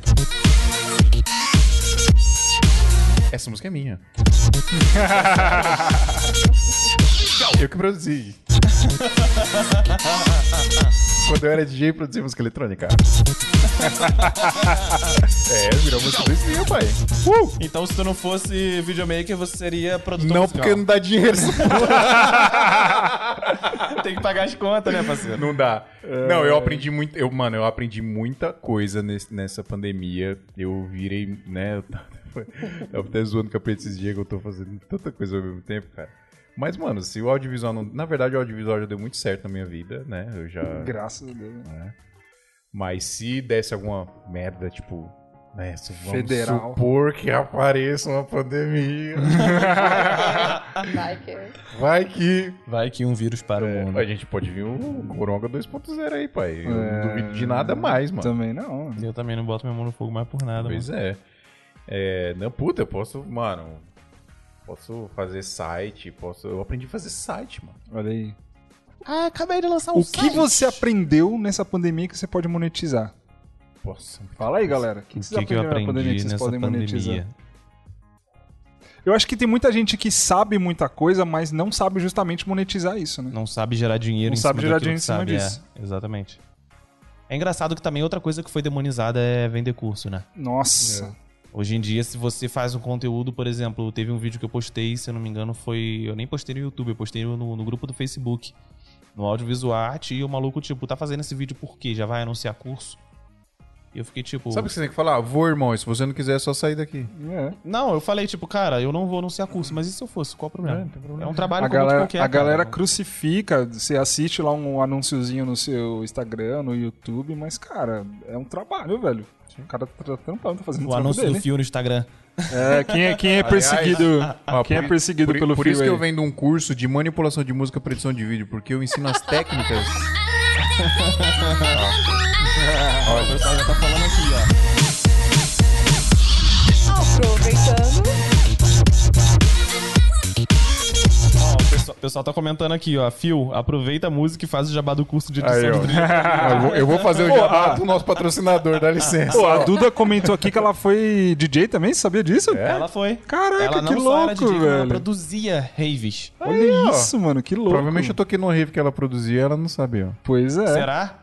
É, não sei. Será? Olha aí. Será? Ela Fui no Rio. Duda nu- Lopes, diretamente do Rio Nunca de toquei Janeiro. no, em, em rave no Rio de Janeiro, não. Em E por Paulo. falar em coisas que você pode aprender nessa pandemia, É isso aí, ó. AV Makers. Galera, maior escola online de, de cursos para produção audiovisual e fotografia. São mais de 160 cursos, onde você pode aprender absolutamente qualquer coisa que envolva produção de vídeo e fotografia. Você pode aprender produção, direção de arte, hein? Dá pra, dá pra você tentar alcançar a Duda Lopes na direção de Acho difícil, mas se, se você começar agora, quem sabe, né? Na próxima pandemia. Ó, vamos, ó, só uma vertente. Falar curso de... de... arte, deixa eu tirar isso aqui que não tá dando match com o restante do cenário. Bota ali.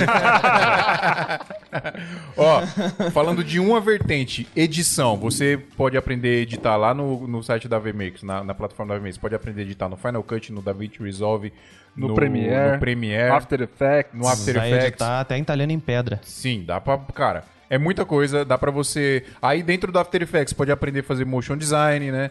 É, enfim, tem, tem curso de color também. Curso de produção, curso de direção de fotografia, curso de direção de arte, curso de produção. Tem, cara, muita coisa. Curso de fotografia mesmo, né? Pra, pra, de, de estilo mesmo, fotografia estilo. Tem, tem bastante coisa. E o mais legal é que é como se fosse o Netflix de curso. Então você paga uma mensalidade e você tem acesso a absolutamente todo o conteúdo que tá lá. Ao invés de mais- você maratonar séries, você ma- maratona cursos. É, e às vezes. Mas é engraçado que é outra coisa que é um mercado muito grande lá fora e aqui no Brasil ninguém fazia e foi sensacional a VMakers ter feito Sim, isso. sim, mano, Que fantástico. é tipo um hub de, de, de conteúdo de conhecimento E eles sobre um sempre concentrar, né? Um Eles estão de- sempre Exato. atualizando lá. E, e, assim, a, gala- a galera que dá aula lá são profissionais que- renomados que trabalham no meio. E, é, e o Bruno Baltarejo, por exemplo, que dá os cursos lá de, de Adobe, de Nossa, fiz DaVinci muito Resolve. tutorial de, de color grade. Nossa, quem, quem não, né? Quem não conhece quem o Bruno não? aí do, do YouTube. Quando ele chegou na internet era tudo mato. Era tudo mato. E ele é credenciado pela Blackmagic, pela Adobe aqui no Brasil, então ele tem garbo e elegância para ensinar isso para vocês, galera. É, lembrando que o valor do- da mensalidade ela é 139, 129 reais, se não me engano. Então você paga o valor mensal aí e você tem acesso a todo o conteúdo sem restrições que está lá na plataforma, né? Além dos cursos, você tem lá planilha, modelo de contrato, tem muita coisa de verdade, pessoal. Plataforma muito legal. Aí o Pedro tava falando, é, tava aprendendo direção de arte. Direção de arte. O Pedro não, o Johnny Su, que veio aqui Aham. no sim, último sim. episódio, ele falou, não, eu tô aprendendo direção de arte, porque É não que eu vá necessário. trabalhar com isso, mas eu quero entender como é que funciona. Às vezes Pra até você contratar uma pessoa, é. né? Exato. entender o cara tá que o fazendo, que ele né? tá fazendo é certo ou errado. Exato. Exatamente, Isso, Exato. é, isso é importante. Então, pessoal, avmakers.com.br, lembrando, dois dias aí até dia 15, tá valendo o nosso cupom SMIA77 pra você pagar Então corre. 77. Então corra, arrasta pra cima. Ah, tá assim, O que, a gente tava falando mesmo? Eu Eu Oi, olha que história que- é essa? Da, você tá fazendo carteira de couro? Então, é é uma coisa que eu lembrei aqui com o pessoal falando. Durante a pandemia eu aprendi a trabalhar com couro. Cadê? Não sou Você nenhum profissional. Ah, minha carteira tá muito feia. Eu fiz Inclusive, eu, ela. encomendei, você é um péssimo profissional Eu sou. fazer carteira. Eu Eu, que, encomendei uma carteira pra você. Eu nem sabia, eu já quero a minha já. Tem que, inclusive, voltar a fazer. Essa daqui foi a primeira, primeira, primeira. Primeiro couro que eu botei uma, uma lâmina e cortei na minha vida mano. foi com essa carteira aí. Você e aí tem. tudo? Sim, fiz tudo. Cortei, Que costurei, legal. lixei, colei, fiz a Eu parada tenho toda. igualzinho, a minha carteira é igualzinha. Sério? Ah, eu tava pensando, tipo, modelinho, se, assim. se desse ser até errado no audiovisual, eu vou fazer carteira de couro, vou fazer bolsa, vou Só que vender eu mochila muito pra vocês. usaria a sua ao invés da minha. Porque Porra, iradíssima a tua, costura bem feito pra caramba. acho que isso é feito em máquina. meu filho. Isso é feito em máquina, você não tem artesanalidade. Ó, o menino tem até o cartão black. Enquanto isso, eu tenho a Lela. Pode falar isso- não pode falar isso, senão as pessoas vão. vão Eu queria um crucificar. desse aí, pai. Ninguém me dá um. Eu que tenho que pagar a minha comida. Não é- A empresa não paga. Ô, Priscila, dá um, dá um vale-refeição Cadê, aí. no, cadê a nossa vale-refeição, Priscila? Ô, produção! Oi, inclusive, falar dessa parada de, de ser julgado. Opa, uma das câmeras caiu aqui, ó. É, de ser julgado, o Lucas PKTA acabou de falar aqui, ó. Desse lance de cursos, você pode ser contratado para filmar o curso de outras pessoas, você não pode divulgar o seu próprio curso. Não você é crucificado. É, exatamente. Olha, eu posso falar? Eu queria falar um pouco sobre é, é, possibilidades que a gente tem para diversificar e tentar ganhar dinheiro aí na pandemia com, com produção de vídeo. Na prática. Na prática, por exemplo, Hum. uma parada. Primeiro, galera, pelo amor de Deus, estejam ligados nas tendências. Não Exato. empaca. Vê o que, que vai acontecer, tenta ler o mercado, vê o que, que talvez possa acontecer. O que, que vai acontecer agora depois da pandemia? O que, que vai acontecer? Mano, tem um. Vai Vai explodir de turismo pra tudo quanto é lado, e explodir casamento turismo, pra cacete, explodir festa pra evento, caramba. Explodir casamento. Exatamente. Então, a gente tem que estar ligado né, nisso, sacou? Tem que Você tá tá se preparando pra isso? O que, que aconteceu no começo da pandemia? A gente entrou em choque. Tipo, Sim. mano, Cancelamento pra todos os mano, lados, eu, né? come- eu cancelei até Netflix. Falei, caralho. Sim, eu cancelei um monte de coisa também. De verdade, porque, mano, como é que eu vou pagar? E eu- Cancelei cara, Netflix, seguro do carro, uma É. porrada de coisa. né? Cancelou um monte de coisa. A gente falou, não, peraí, peraí, peraí. peraí. Né, vamos respirar. Vamos Pedir pensar. desconto no aluguel. Ó, primeiro, vai, mano, vão, vai explodir live. Vai todo mundo fazer live. Vai explodir produção de curso. Vai todo mundo fazer curso. É engraçado que hoje parece muito óbvio, mas na época eu não vi isso. eu não imaginei que ia Sim, ser live é, no pra é comecinho, Eu é. faço muito esse exercício, cara. Sabe? Então eu comecei a perceber que a gente precisa ter, cara, é engra- é- é- parece que, é, que, eu- que eu tô, que eu tô sendo chato e, e- pedante, mas eu, eu, eu falo isso direto nos conteúdos que eu faço, eu falo nos stories, eu falo no YouTube. Cara, a gente tem que ser analítico. A gente tem que fazer o que a gente tá fazendo, analisando o que, que a gente pode aprender daquilo, mesmo que a gente pense que já sabe o que a gente tá fazendo. Sim. É, eu lembro que eu passei, cara, eu passei um ano da minha vida fazendo casamento. Um ano. Só o ano de 2016, meados de 2016 até meados de 2017. Foi o ano que eu mais aprendi na minha vida. A gente tava falando isso no começo. Porque, Casamento, cara, casamento, mano, era, é É. melhor do que qualquer curso ou faculdade que eu pudesse fazer, porque eu aprendi e que, que todo casamento que eu ia acontecia algo errado diferente, e no casamento seguinte eu antecipava aquele, aquele erro antes dele acontecer e prevenia. E quando dava merda eu já tava prevenido. Sim. Eu lembro até hoje que eu fazia casamento com um brother meu, o Tom. E aí ele tinha uma empresa que tava bombando, a gente tava fazendo quatro casamentos por semana, ele mandando equipe pra um lado, equipe pro outro, e gerenciando equipe e tal.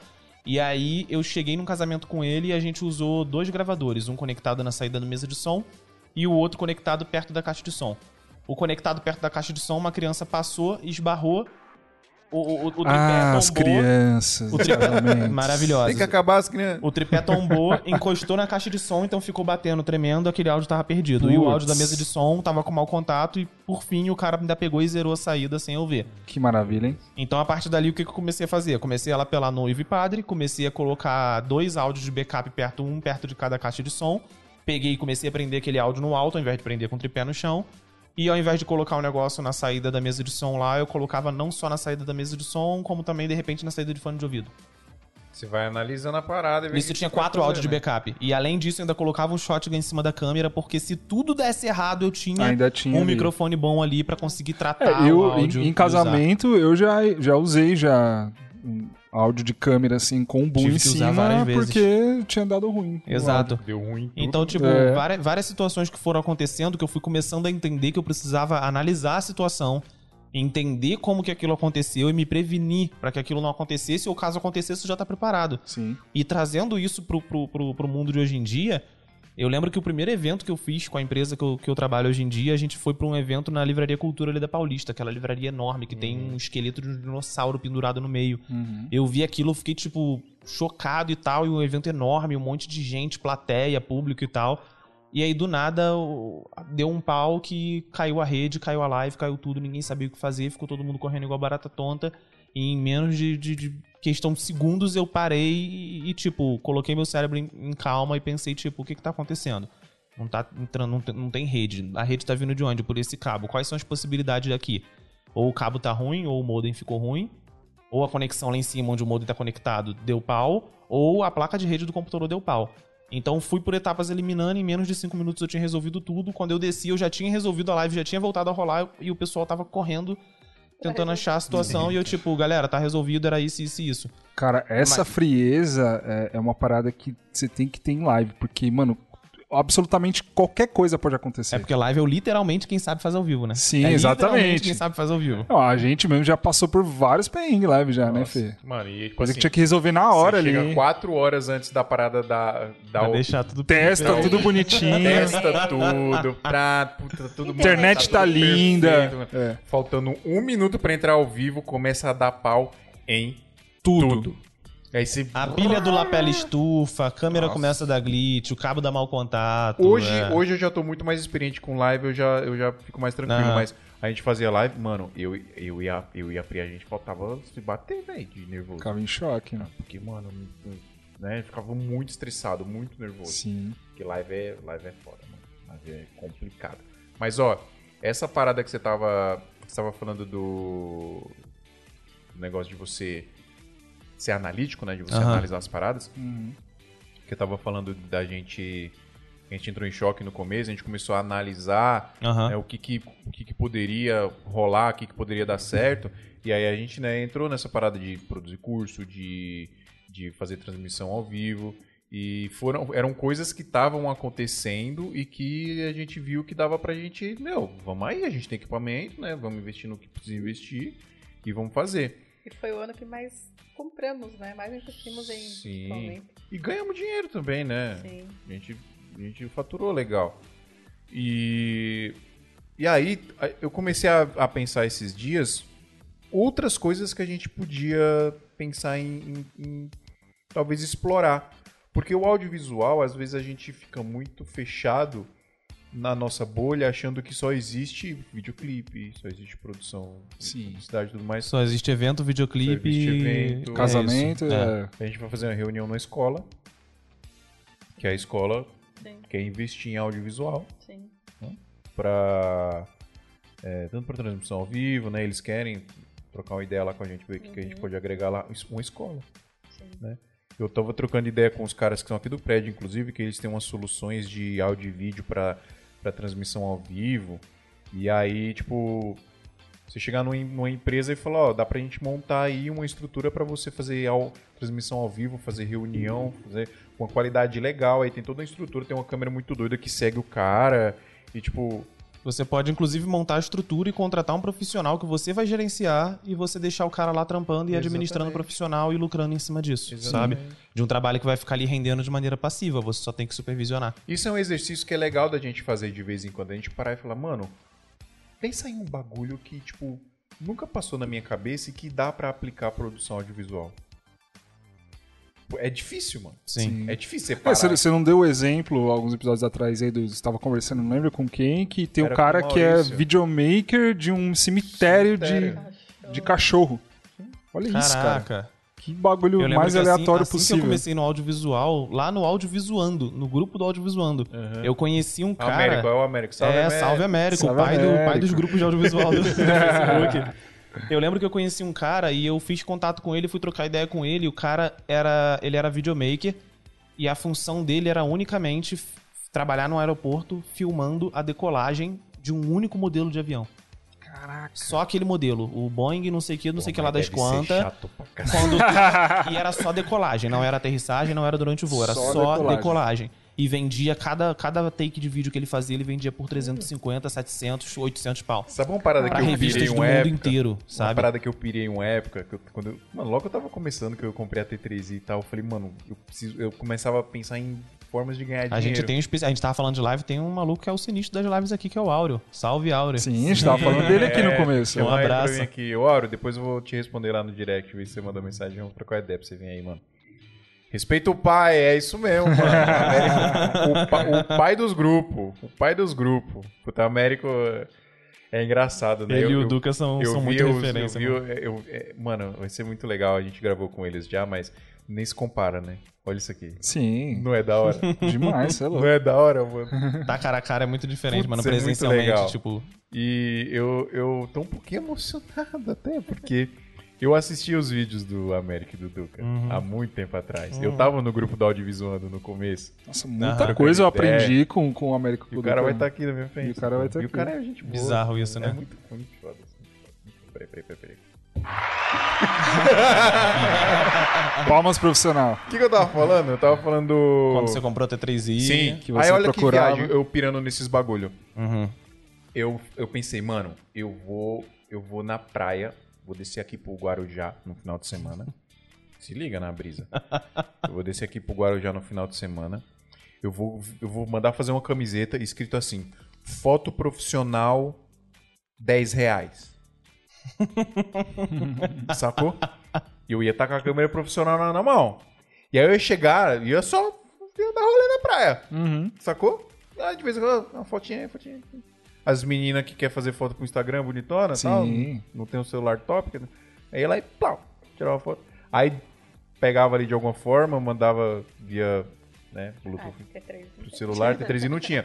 Mas aí qual que era a, a brisa? Eu comecei a pesquisar leitor de cartão de memória pra ir direto no celular, tá ligado? Ou em- pegar outra câmera que que já desce pra transferir. Uhum. E aí eu fiquei pensando nisso, é um jeito de ganhar dinheiro, Sim, demais. sacou? Imagina hoje em dia que você tem o Pix, né? Cara, é- Sim. você ganha dinheiro ali, ó, na hora. Rapidinho. Instantâneo. Instantâneo. Exatamente, exatamente. Mano, você pode, cara, você pode aplicar produção audiovisual. Eu vi, eu muita vi, coisa. eu lembro que eu explodiu minha cabeça, não não a situação em si, mas explodiu o quanto a atitude do cara foi simples e eu nunca tinha parado pra pensar nisso. O cara fez exatamente isso que você falou, mas o que, que ele fazia? Ele pe- pegou, ele tinha uma empresa, eu não sei de que que era, mas não tinha nada a ver com mídia, com marketing, com nada. E ele começou a produzir vídeo pro YouTube e o cara tava lançando vídeo todo dia e chegou um ponto em que ele não tava mais indo pra empresa dele. Ele tava só no YouTube. Ao ponto de que ele, ele chegou e conversou com o sócio dele e vendeu a parte dele pra empresa pra focar no YouTube. Pra ser, tipo, o YouTube falando sobre marketing audiovisual. E ele pegou e falou, tipo, fez um experimento. Ele falou, ó, tô pegando minha câmera aqui, tô ligando, não sei o que, que vai dar. Eu vou sair na rua e vou oferecer meu trabalho pras pessoas. Eu sei que ele mostrou, ele bateu em uma porta, duas, três, quatro, cinco. Eu acho que foi na oitava ou na nona.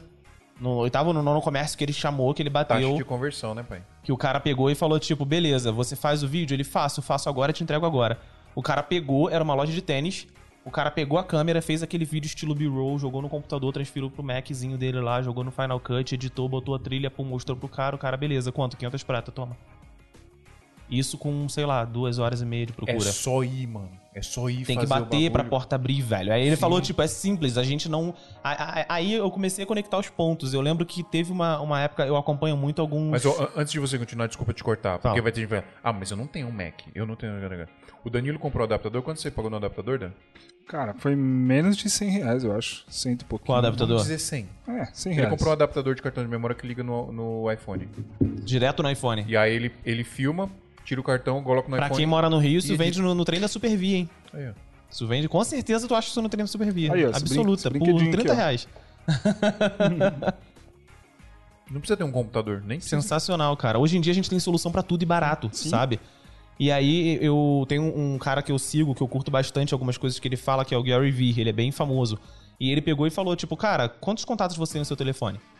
Quantas pessoas você tem no WhatsApp, quantas pessoas você tem no Facebook quantas pessoas você segue no Instagram? Você já mandou um DM pra alguém? Já ofereceu teu serviço? Já se ofereceu pra de repente de graça pra criar portfólio? Se oferece pra ir fazer o making off do cara, pô. Chama lá, ó, pô, esse aqui é meu trabalho, essas aqui são as fotos que eu já fiz na rua ou que eu já fiz com os amigos meus e eu quero fazer um making off de um trampo teu. Daqui a pouco, quando tu percebe, tu tá dentro de um set de cinema com 40 pessoas e você tá cuidando do behind the scenes. Já é uma coisa, sabe? E aí eu comecei a perceber isso e disso eu comecei a meter as caras. E aí eu adicionei uma pessoa, adicionei outra, adicionei outra, e daqui a pouco eu peguei e adicionei um cara que ele tinha a maior página de audiovisual do Facebook e através do contato com ele pegou e surgiu o emprego que hoje eu trabalho e que me fez me mudar pra São Paulo. Cara, a Então, massa. tipo, tudo começou comigo batendo na porta. Sim. É. Adicionando o cara no né? Facebook falando, tipo, aí, beleza? Vi que você botou uma vaga de emprego lá, posso conversar contigo.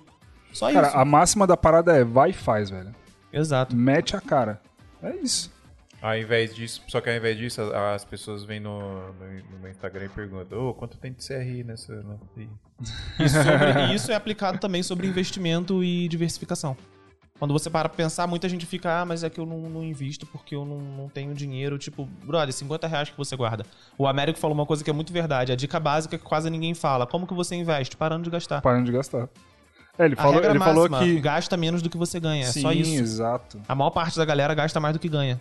E fica se encrencando em cartão de crédito e vira essa bola de neve e nunca consegue se Ele resolver. comentou uma parada aqui que é, é- parece óbvio, é idiota pensar nisso, mas é a pessoa fica rica quando ela ganha mais dinheiro. Não, é- não é quando ela ganha dinheiro, é quando ela Guarda, guarda mais dinheiro do que ela ganha. Ganhar muito dinheiro não significa riqueza, né? E você aí pode ganhar pega- dinheiro e, e liquidar isso Exato. Em um dia. em um dia. Se o É. Michael Jackson comprar um. um- Uma cidade. Torrar todo o dinheiro. E aí você aplica o que você acabou de falar, vai e faz. Como? Vai faz. Abre um- uma conta numa corretora, vê quanto custa o investimento Nossa, mais velho, barato. é uma coisa 15, tão, 20, é uma 30 coisa tão idiota de se fazer hoje em dia. Hoje em dia tá é- fácil, cara. Igual você Sim. vê o seu saldo no Eu banco, quero que você... você me ensina, Pedro. que você eu não investe. sei não, velho. Investir. Como que tu não sabe? Eu Não sei. E em bolsa, não. Sério? Não sei. Eu sei investir em Bitcoin.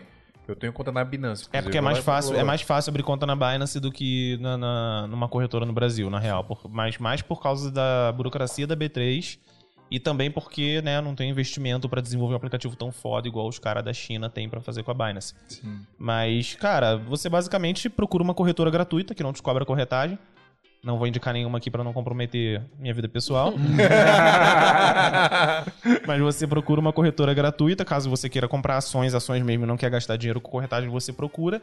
Entenda que tudo tem seu lado positivo e seu lado negativo. Por exemplo, se você está entrando numa corretora gratuita, não espere que você vai ligar pra lá e alguém vai te atender. Sabe? A empresa que eu trabalho, ela cobra corretagem, mas é atendimento 24 por 7. Você liga pra lá 3 da manhã, o cara vai atender o telefone e bater papo contigo. Suporte, né? E pior que tem gente que liga 3 da manhã, aqueles velhinhos que já tem uns milhões investidos e não tem mais o que fazer da vida, liga pra lá 3 da manhã pra ficar falando do mercado internacional e pá, a galera fica lá tateando. Mas cobra corretagem. Agora, a corretora gratuita, que é o, o- o que eu acho mais viável pra quem tá começando e tem pouco, Uhum. o suporte já vai ser ruim, péssimo ou inexistente. Mas abre a tua conta lá na corretorazinha, coloca 50 reais que seja, estuda. Cara, e quando eu falo estuda, a galera pensa que você tem que comprar um curso de dois mil reais. Cara, hoje em dia, eu, eu, eu já falei isso, algumas pessoas criticaram, mas eu vou repetir. Qualquer coisa que você queira aprender tá no YouTube. Tá de Nossa. graça. Quando você paga um curso, você só paga para que a pessoa compile o, o- o conteúdo na ordem certa Na metodologia na e te dê um metodologia. suporte. Exato, e te dê um suporte ou te dê um plus, te coloque num grupo, te permita fazer contatos e tal. É igual faculdade. O pessoal fala, faculdade vale a pena? Depende. Se você tem dinheiro pra fazer uma faculdade ou de repente pra ir pra outro país e que você quer trabalhar num ramo, a faculdade vai te dar contato, vai te fazer conhecer profissionais, vai te fazer entender a cultura. Então, tipo, tudo que você quer aprender, você aprende de graça. Sim. Então, cara, entra no YouTube, tem muito canal ensinando qualquer coisa que você queira de graça. Entra e procura lá o que é renda variável, o que é renda fixa, como começar a investir. E basicamente, um disclaimer pra CVM, nada do que eu disser aqui é uma call de investimento, eu não tô dando conselho pra ninguém investir nada, isso é muito sério, porque a CVM processa pra valer. Sério? Eu só tô comentando daquilo que eu fiz, tá? Deixando bem claro, CVM, abraço.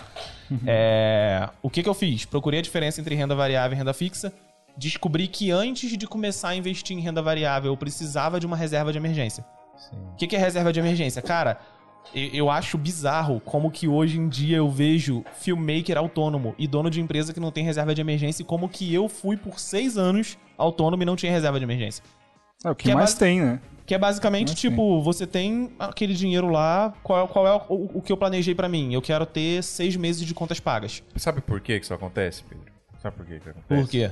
Porque o governo ensina que ele que tem que fazer isso pra gente. Exato. Isso. O famoso fundo de garantia, que é te forçar a juntar um dinheiro que era pra Aí- você estar juntando. Eu tô, é um direito do trabalhador. Eu não quero. Me dá o dinheiro pra mim, pra eu Não guardar? deixa. Não. Então não é um direito. Exato.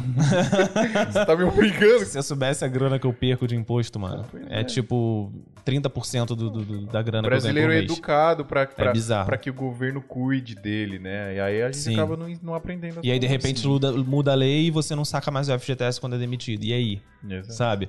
Mas enfim, o que, que eu planejei pra mim? Eu quero ter seis meses de contas pagas. Então, quanto que eu gasto por mês? Ah, eu tenho um gasto de X. Então, eu faço X vezes 3, vezes 6. Eu vou chegar num valor. Então, vamos supor que eu gaste mil por mês.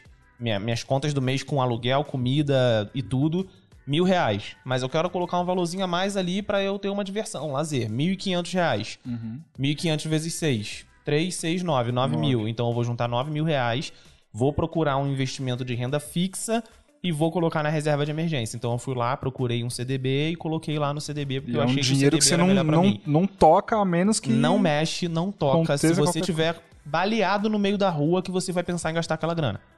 E é uma grana que você não tem que esperar rendimento alto em cima dela. Então, a longo prazo. né? É, é, é a longo prazo e é pra você não perder pra inflação. Então, explicando a grosso modo, se você tinha 10 reais antigamente, você fazia um lanche num hamburgão da esquina. Há 10 anos atrás. Você tem 10 reais hoje, você compra uma coca e sobra 2,50. Sabe? Porque a inflação vai fazendo as coisas ficando mais caras e o seu dinheiro não vai, vai perdendo valor. menos, é. A moeda perde valor, o papel perde valor, né? O poder de compra diminui. Então é. é- Eu, eu queria, eu queria falar um negócio aqui. Muito legal. Hum. Eu tô viajando assim. duas, duas coisas. Porque, mano, você Ah. é um cara que eu tô ligado, você gosta muito dessas paradas. Primeiro, como que o dinheiro funciona hoje, né? Porque, inclusive, eu tô lendo o, o Sapiens do Yuval Harari. Já, Uhum. já leu? Já ouvi falar, não Mano, leia. Leia. Eu come- vou começar a ler agora um livro do. Esqueci o nome, então prossegue com a sua fala aí. Não, o, o, Sapiens, ele. Mano, as primeiras páginas Se eu não me engano, esse Sapiens quem me indicou pra ler foi o meu pai. Meu pai é um ávido leitor, o cara lê tipo fantástico. quatro livros simultaneamente. E eu tô num capítulo lá que ele fala de que a gente vive numa realidade imaginada. Ah, eu já ouvi falar dessa teoria. Sacou? Aham. E é tipo assim, a realidade imaginada é o dinheiro, por exemplo. O dinheiro, ele só é o que é porque as pessoas acreditam naquilo. Exato. Né? Por um tempo, o dólar ele ainda foi lastreado no, na- no ouro, né? Aham. Mas nem é, nem é mais. Não é. Isso não existe mais. Ele- os Estados Unidos diz que sim, mas ninguém mais leva Não. fé nisso. É Mas- só na teoria. Então, basicamente, o dólar é o quê? Eu acredito que 50 centavos de dólar vai comprar essa latinha. Muitas outras pessoas acreditam, então, beleza. Agora, se de um dia pro outro rolar uma lavagem cerebral nas pessoas e as pessoas começarem a acreditar que um salgadinho daquele ali vale isso aqui, aquele salgadinho virou a moeda mundial. Vamos usar um exemplo prático do que realmente aconteceu? O dinheiro antigamente era sal. Sim. As pessoas faziam escambo com sal. Mas qual era o problema do sal? Era uma moeda que você podia simplesmente criar. Você Não, ia e- numa reserva de sal, sacava um saco de sal e você tinha dinheiro. Então é- era um dinheiro inflacionário. E tinha, Ou seja, um dinheiro que não parava de perder valor. Sim, e tinha, e tinha gente que usava grão, sei lá, Saca de, de- de- semente, de- café, de soja, qualquer uma semente coisa. de algum bagulho era, Exato. uma parada. Então, o que, que, que as pessoas chegaram à conclusão? Precisamos de um objeto escasso para fazer uma moeda de troca. Que não, você não possa ir numa fazenda e colher E aquilo produzir, né? igual era o café, igual era o sal. começaram a usar o- Então começaram o a usar né? metais preciosos, Metais, é. que eram difíceis de ser encontrados, que era o ouro, a prata e o bronze. O bronze, no caso, né, já era o mais baratinho de todos. E, e Quanto daí... tempo você dá pra o Bitcoin virar isso aí? Cara, não então, só o Bitcoin.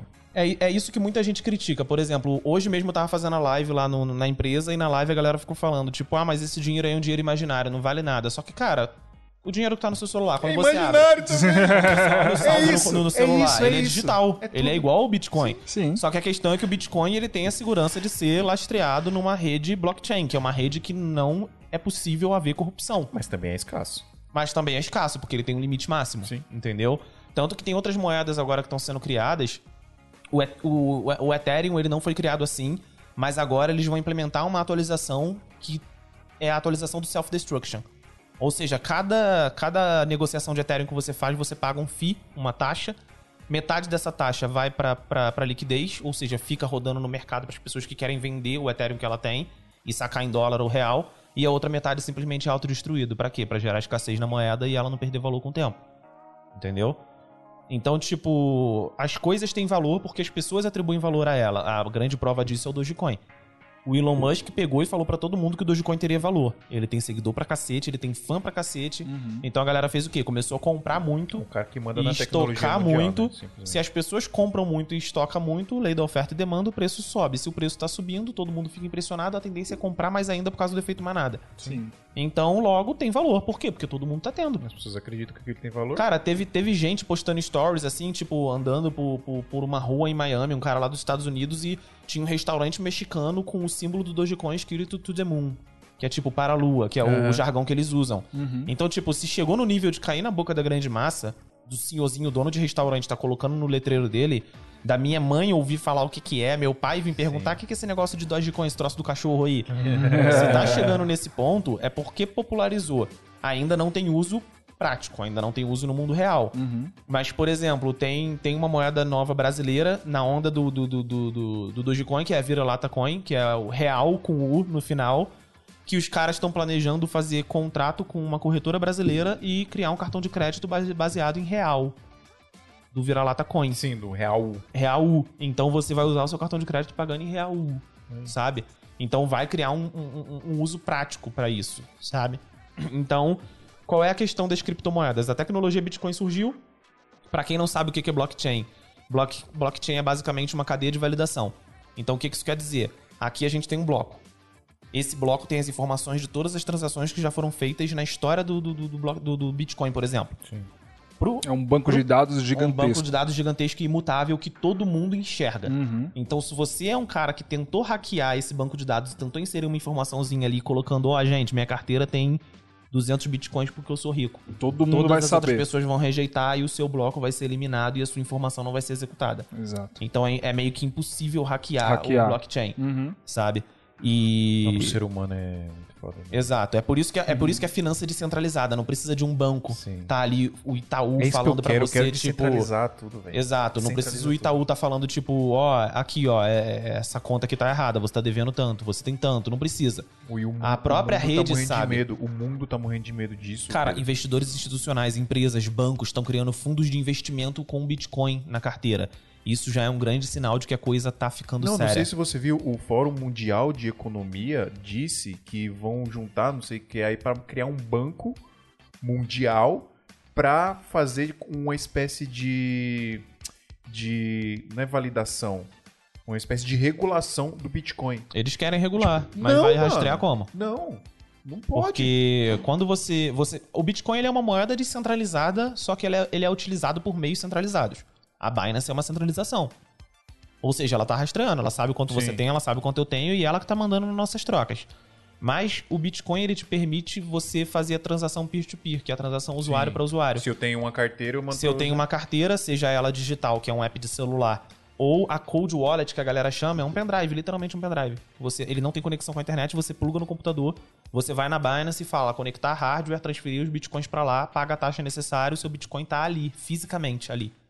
Não tá mais em lugar nenhum do mundo. Ninguém te E rouba, a não é se- que meta a mão no seu seguro, bolso. seguro Isso é contra fantástico, hacke- É hackeamento. seguro porque pra você desbloquear você tem que ter o código, que é um código de, sei lá, 400 e poucos caracteres com símbolo, número e letra. É um quadrado de, de- Boa. Então, tipo, teve um cara que ele perdeu um HD com acho que 4 mil bitcoins e o cara tá pagando 2 milhões de dólares pra quem conseguir encontrar.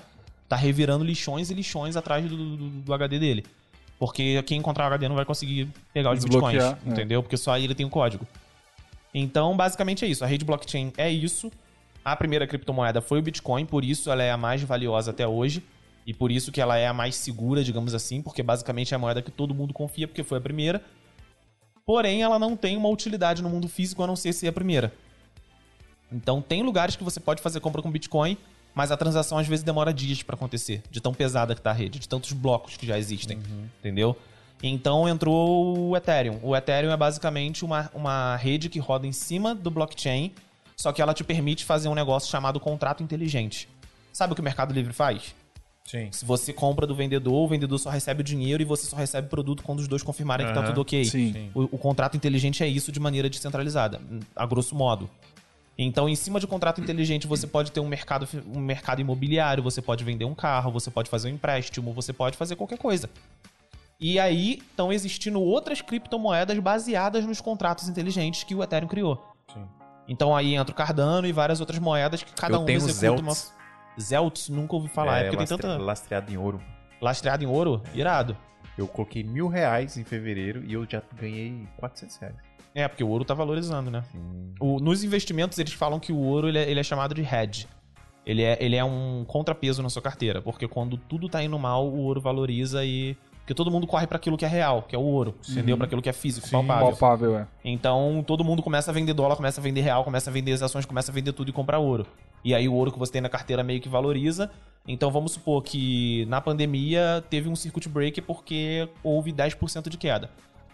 Ao longo de uma semana foram acho que 40% de queda no total na bolsa, mas o ouro valorizou 18%, vamos supor. Então, ao invés de tomar 40% de prejuízo, você tomou aí 22, 23% de prejuízo. Saquei. Ele, ele deu uma equilibrada, sabe? Outro assunto. A, a parada do dinheiro eu acho muito foda porque é isso. O né? livro é As Seis Lições do Van Mises, o Legal. pai do liberalismo. Ah, Inclusive o Áureo falou aqui, ó. Pedro, manda o teu endereço que te manda o livro de presente. Qual o livro? Sapiens, eu sei. acho, né? Acho que é o Sapiens, né? Que você tava comentando naquela hora. Não, eu quero mesmo, hein? Vou mandar, vou te, vou te mandar meu endereço, Auro. Pô, é, livro, pode animal, mandar. É animal esse livro. E aí Fala, o, outro assunto. o- Só pra eu fi- finalizar, botar o ponto final na parada do dinheiro, eu acredito Aham. que daqui a pouquíssimo tempo é, di- dinheiro vai. Tipo, o dinheiro físico não vai existir O mais. papel, né? Tem países na Europa que não tem mais, não existe Uhum. mais É, dinheiro o físico. físico eu acho que vai sumir, mas eu acho que a tendência é cada país criar a sua cripto. Sim. Então, digamos que o real vai se transformar em uma criptomoeda baseada em blockchain que o Banco Central brasileiro vai controlar. Uhum. Pra poder conseguir aplicar aí o imposto de renda e etc, e etc. Porque, obviamente, ele não É, quer... ho- hoje em dia não, não a galera mais velha, né? Mas a galera mais nova, dificilmente você vê quem tem dinheiro físico na carteira. Eu acho que faz muito tempo que eu não vou no caixa eletrônico Exato. sacar dinheiro. Eu acho que se tiver dinheiro na minha carteira é o- Faz os mesmos eu- 20 reais que eu faz cheguei em São Paulo que eu não pego no bolso. uma nota. Uma nota. Eu, eu só pago, tipo, muito com o telefone ou com o próprio cartão. Sim. Outro assunto. Faculdade. Faculdade. Eita. É, hoje, hoje tá rendendo aqui. Já faz mais de duas horas que a gente Duas tá aqui horas trocando tá ideia. né? conversando, Pedro. Olha aí. Mas a gente precisa É. finalizar. Precisa finalizar. Tá, eu quero falar essa parada da faculdade porque eu queria muito falar isso com você. Eu, eu tenho, eu tenho um assu- eu tenho, um- eu tinha uma opinião, hoje em dia eu sou um pouco mais ponderado em relação a isso. É. Antigamente eu falava que faculdade não valeria a pena de jeito nenhum, Certo, que era burrice que ninguém devia fazer. certo. Hoje em dia eu, eu já tenho em mente, principalmente depois de certas experiências que eu vivi, certas pessoas que eu conheci, eu tenho em mente que para algumas pessoas realmente é necessário, principalmente para quem não tem network e para quem não tem autodisciplina de estudar por conta própria em casa. Tá. E quando a gente fala de alguém que não tem autodisciplina para estudar por conta própria, não é pra pessoa se sentir inferior ou se sentir menos inteligente ou coisa do tipo. Sim. É porque cada um é cada um, cada um funciona de um jeito. É, eu, por exemplo, tenho muita facilidade de aprender as coisas. Eu entro lá, assisto uma parada e aprendo. Faço isso Exatamente. diariamente, inclusive com programa de edição, com Cara, spec esse- de câmera. Esse lance de cripto eu comecei, eu não sabia o que era um blockchain em outubro do ano passado. Eu comecei a fuçar e ficar horas no computador. Quando eu olhei, eu tava no Reddit, que é um fórum, e tava numa deep web do Reddit, onde a galera tava falando de realidade paralela baseada em blockchain. e, e vai entrando na cabeça. Você Não, vai é um assunto que putz, Rende muito. você mergulha e vai É. embora, cara. E é meio viciante, sabe? Sim, demais. Então, eu acho que faculdade, quando você quer a segurança de ter um diploma, você pode fazer. Eu acho que quando você quer fazer contatos, dependendo da faculdade, é bom, é bom a pessoa analisar isso. Olha o Network, curso, né? olha E o- você aproveitar muito bem a essa localização da instituição, quem são os professores, porque eu já vi muita gente fazendo contato na faculdade pelos próprios professores e o professor rendendo trampo pra pessoa, rendendo contato. É, na, na época que eu, eu fiz faculdade, eu fiz design gráfico, inclusive. Não, não foi nem audiovisual. Eu fiz design gráfico também. Eu fiz um, um freela pra um colega de faculdade. A gente começou a trocar ideia e na época eu tava meio começando ainda, né? E aí eu falei que eu tinha câmera e tal, mano, o cara me chamou pra fazer um freela. Conversando, uma conversa assim de, de, de sala de aula. Eu acho. Depende muito do curso, obviamente. Mas que é dinheiro jogado fora. Não, deixa eu faculdade. concluir, deixa eu concluir.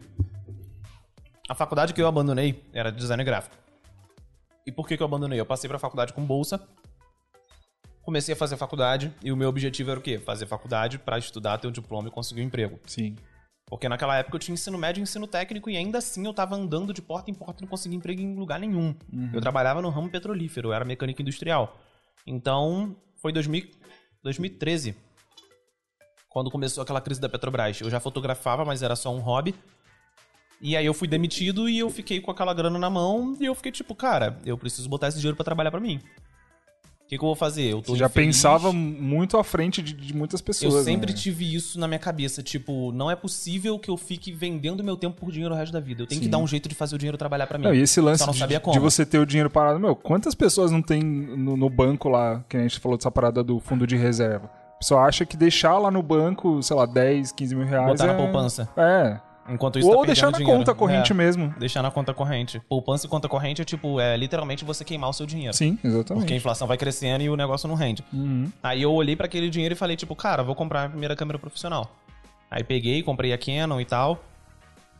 E aí eu comecei a correr atrás de trampo e percebi que ninguém tava me contratando. Eu conseguia fazer uma festa infantil aqui e ali. A média de trampo que eu fiz, eu cheguei a fazer um cálculo uma época, era tipo, eu pegava um evento a cada três meses e era o aniversário infantil que eu cobrava, sei lá, 300 prata, 400 prata.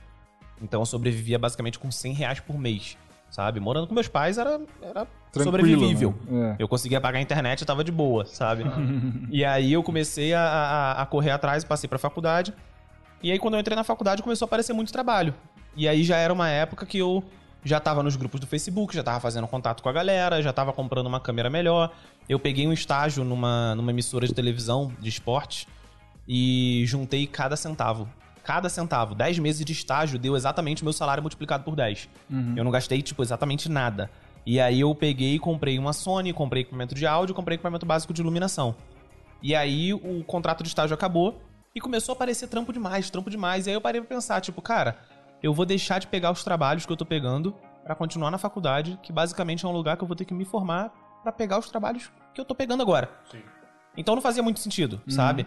Aí um semestre eu perdi, não fui. O outro semestre eu, me esforcei pra ir, mas reprovei em algumas matérias. E aí quando chegou no terceiro semestre, se estendendo isso, eu peguei e tranquei, resolvi trancar. E aí coincidiu com a época que eu vim pra São Paulo, que foi final de 2018, sabe? Sim. Então, parando pra pensar, pra mim não foi tanto prejuízo assim, porque eu não paguei a faculdade. Mas quando você para pra pensar que, que dependendo do seu nicho, dependendo do- da profissão que você tiver, mais vale você pegar aquela grana que você gastaria na faculdade e investir na sua carreira, investir Sem numa dúvida. produtora, investir num curso, investir numa faculdade. Eu, eu gastei, acho que foi mais ou menos uns 15 mil reais na época que eu, que eu fiz faculdade. Hoje um tecnólogo, você- né, de, Hoje, de dois você anos. se formar em uma faculdade qualquer, aí você vai gastar de 50 a 200 De mil 50 a Uhum. 200 mil reais. Eu lembro que eu li a história de um cara, eu esqueci o nome dele agora. Ele, ele fez até aquele. Tem um doc sobre ele no Netflix chamado Não Sou Seu Guru. O Tony Robbins, se eu não me engano. Hum, ele faz Tony muita Robbins. palestra e tal. Sim. É, é, não conheço, é, é, nunca fui numa palestra do cara nem assisti, mas eu vi um, pod, eu ouvi um podcast com ele dele falando que era mais ou menos meados de 2010 por aí, ele tava com 200 mil dólares, onde ele pensou em fazer um MBA ou uma, um doutorado. E aí ele parou e pensou, tipo, eu vou fazer esse doutorado pra sair daqui, arrumar um emprego e começar a vender o meu tempo por dinheiro. Ele não queria isso. Então o que, que ele fez? Pegou aqueles 200 mil dólares, selecionou 20 empresas ou 15 empresas que ele acreditava, startups que ele acreditava no potencial e investiu nas 15 empresas. E no meio dessas empresas era Airbnb, Uber e empresas que cresceram e transformaram os 200 mil do cara em milhões, se pá, bilhões. É óbvio que a gente não tá nos Estados Unidos e é óbvio que a gente não tem startup nem tem 200 mil dólares.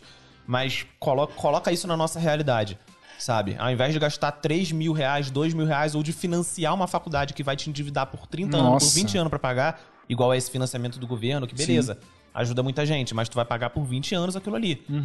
Então por que, que você não pega e faz um esforço e compra uma câmera parcelada e começa a trampar? Por que, que você não faz um curso? Por que, que você não faz um network? Por que, que tu não faz um intercâmbio? Teve um amigo meu que pegou a grana que ele faria após e fez um curso na Academia de Nova York, de cinema. Passou três meses lá fazendo um curso.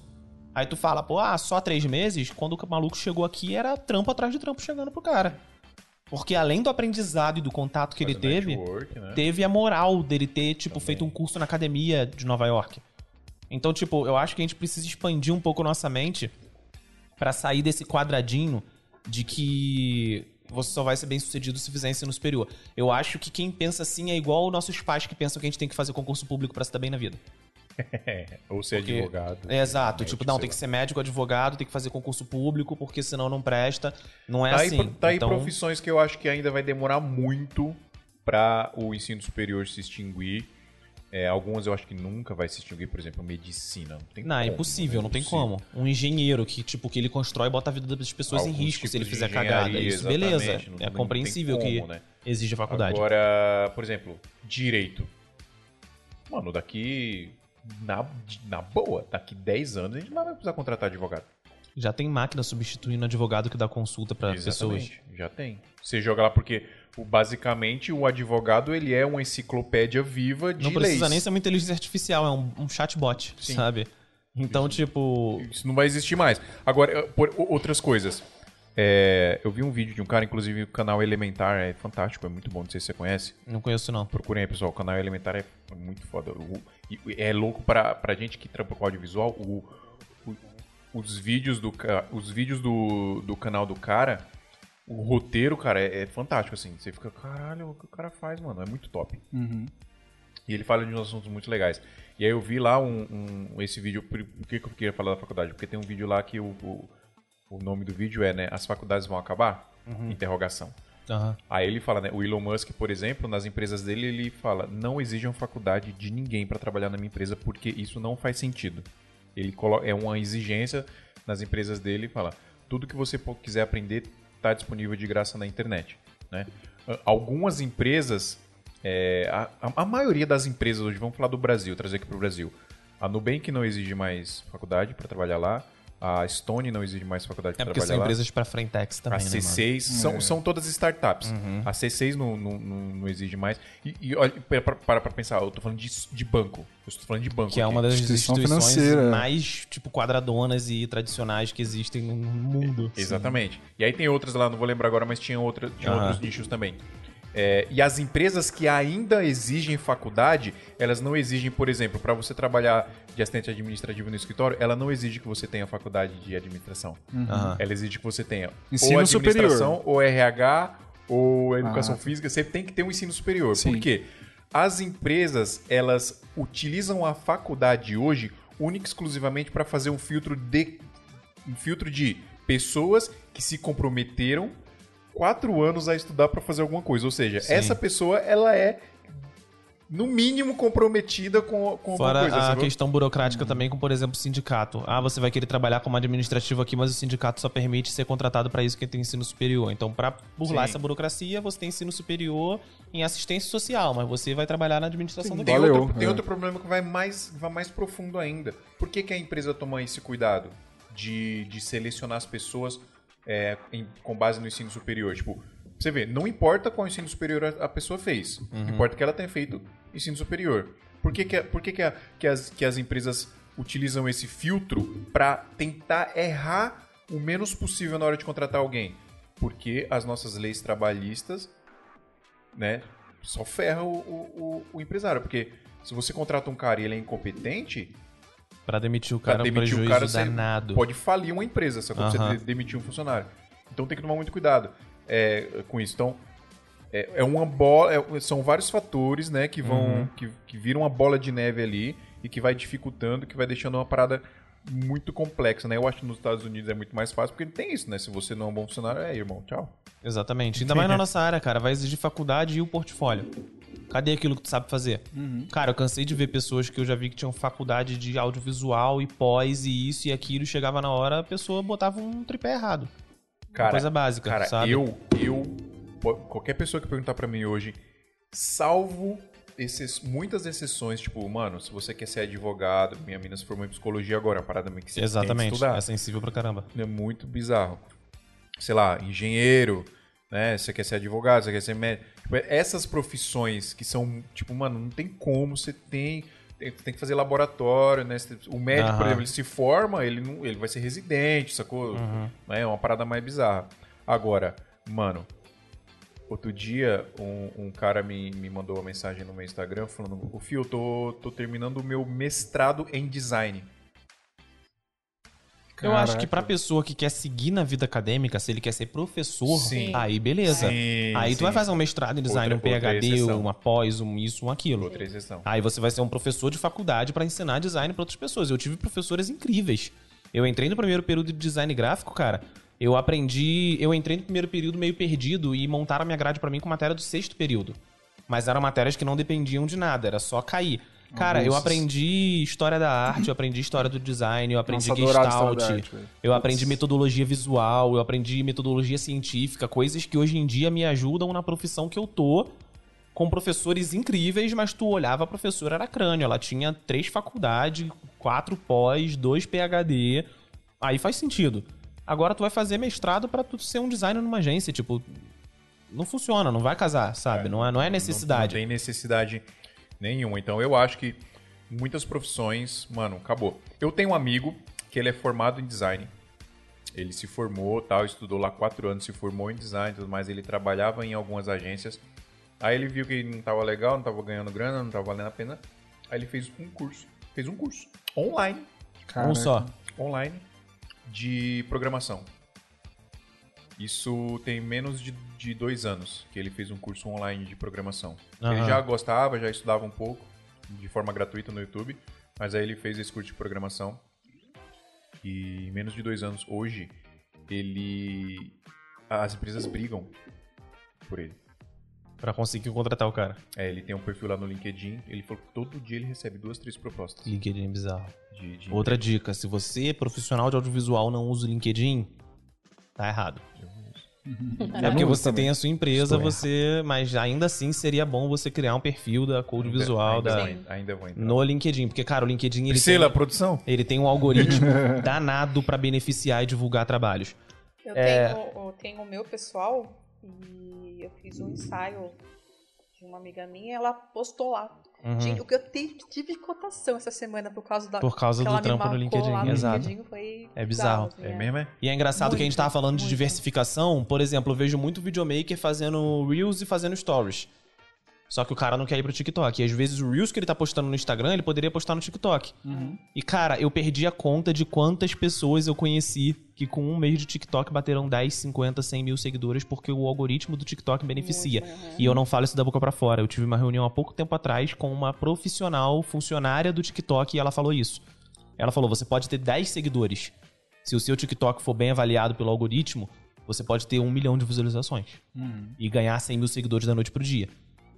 Porque o Instagram ele tá fazendo o contrário, ele tá matando o seu conteúdo pra te forçar a produzir cada vez mais e não sair da plataforma. Sim. O TikTok é o contrário, é uma plataforma nova. Então ele quer te atrair. Pra te atrair, ele vai fazer o quê? Vai te dar seguidor. Tem que acabar o Instagram. Tem que acabar, tem que acabar o Mark Zuckerberg. E, e, cara, e, que- e coisa assim, pra você pegar o conteúdo e replicar na, na outra rede, né? Exatamente, cara, fazer um tutorialzinho rápido. Eu fiz al- alguns no, no- em formato Reels e, e bombaram. Teve 15 mil visualizações. Tipo, qual o melhor site pra você fazer podcast à distância? Qual o segredo de, de, de, de- pra fazer tal coisa, sabe? sim. Teve uma pergunta aqui que eu achei interessante, eu queria só falar dela rapidinho. O Marcos Welber perguntou como ser escalável no audiovisual. Escalabilidade é uma coisa muito complicada pra quem executa uma função igual a nossa, que depende da gente estar ali com a câmera na mão. Serviço, né? Mas tem, Exato. mas tem jeito. O que eu, o que eu vejo de, de possibilidade para escalabilidade é você vender material online, como curso, e-book, loot, pack de, Não, de transição, precisa, essas coisas precisa. assim. Eu acho Ou que não, a cara. questão da terceirização do trampo. É, é isso. É, é você, é você, é você ter uma estrutura e você gerenciar a equipe. Dá pra Exato. você, dá para você, dá, dá para você ter 10 eventos acontecendo ao mesmo tempo. Se você tiver um, Você tiver pega um trampo com gestão. orçamento de 10 mil, você contrata dois profissionais, pagando 2 mil pra cada um, você bota eles pra trampar no evento, te sobrou seis e você conseguiu escalar o negócio. Inclusive em outro estado até, né? Você Exato, Contatos em outros estados e. Dá pra escalar. Sem Dá pra escalar. Sem dúvida. É porque, a- obviamente, parou, mas em 2019 a gente tinha, tinha dia que rolar, tava rolando 3, 4 eventos. A gente Aham. tava com E equipe vocês administrando, né? e a Sim. gente só gerenciando. Isso é escalabilidade no audiovisual. Uhum. Dá pra fazer. É isso aí. É isso. Ó, você sentiu? Tá sentindo? Tá Tô sentindo? achando chique, tô achando Chique chique. demais, né não? Pedrão, obrigado, mano. Cara, obrigado, desculpa o atraso e foi um Tá prazerzão maluco estar aqui. O, esforço que você fez pra chegar aqui, mano. Se tudo der certo, eu volto mais vezes Você com vai voltar antecedência. direto aqui, Com certeza, velho. Direto você vai Até porque você é um dos fundadores disso aqui, né? cara? É uma honra. É Pedro, uma honra. Pedro Machado está no primeiro episódio do seu tamanho do Visual. Isso Não aí. é? É isso. Valeu, rapaziada. Obrigado, gente. Obrigado a todo mundo que acompanhou a gente até aqui. Não esquece de deixar o like aí, se inscreve no canal. Tira um print aí da live e posta no Instagram marcando a gente. O papo foi muito da hora. O SMI é isso agora, mano. A gente trocar ideia com celebridades como A gente diversificou. Audiovisual. É isso. Era podcast, agora estamos live no YouTube. Escalamos o podcast. Nada mais justo um podcast que fala sobre audiovisual ser em vídeo, né? Exatamente. É isso. Sim. Obrigado, galera. É nóis. Valeu! Até semana que vem. Ai, meu Deus! I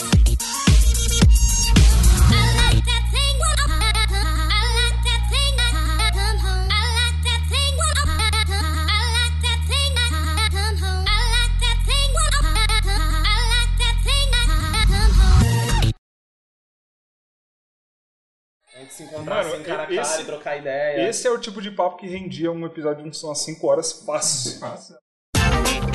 Esse programa foi editado por Adriano João Videomaker. Produções audiovisuais e podcasts.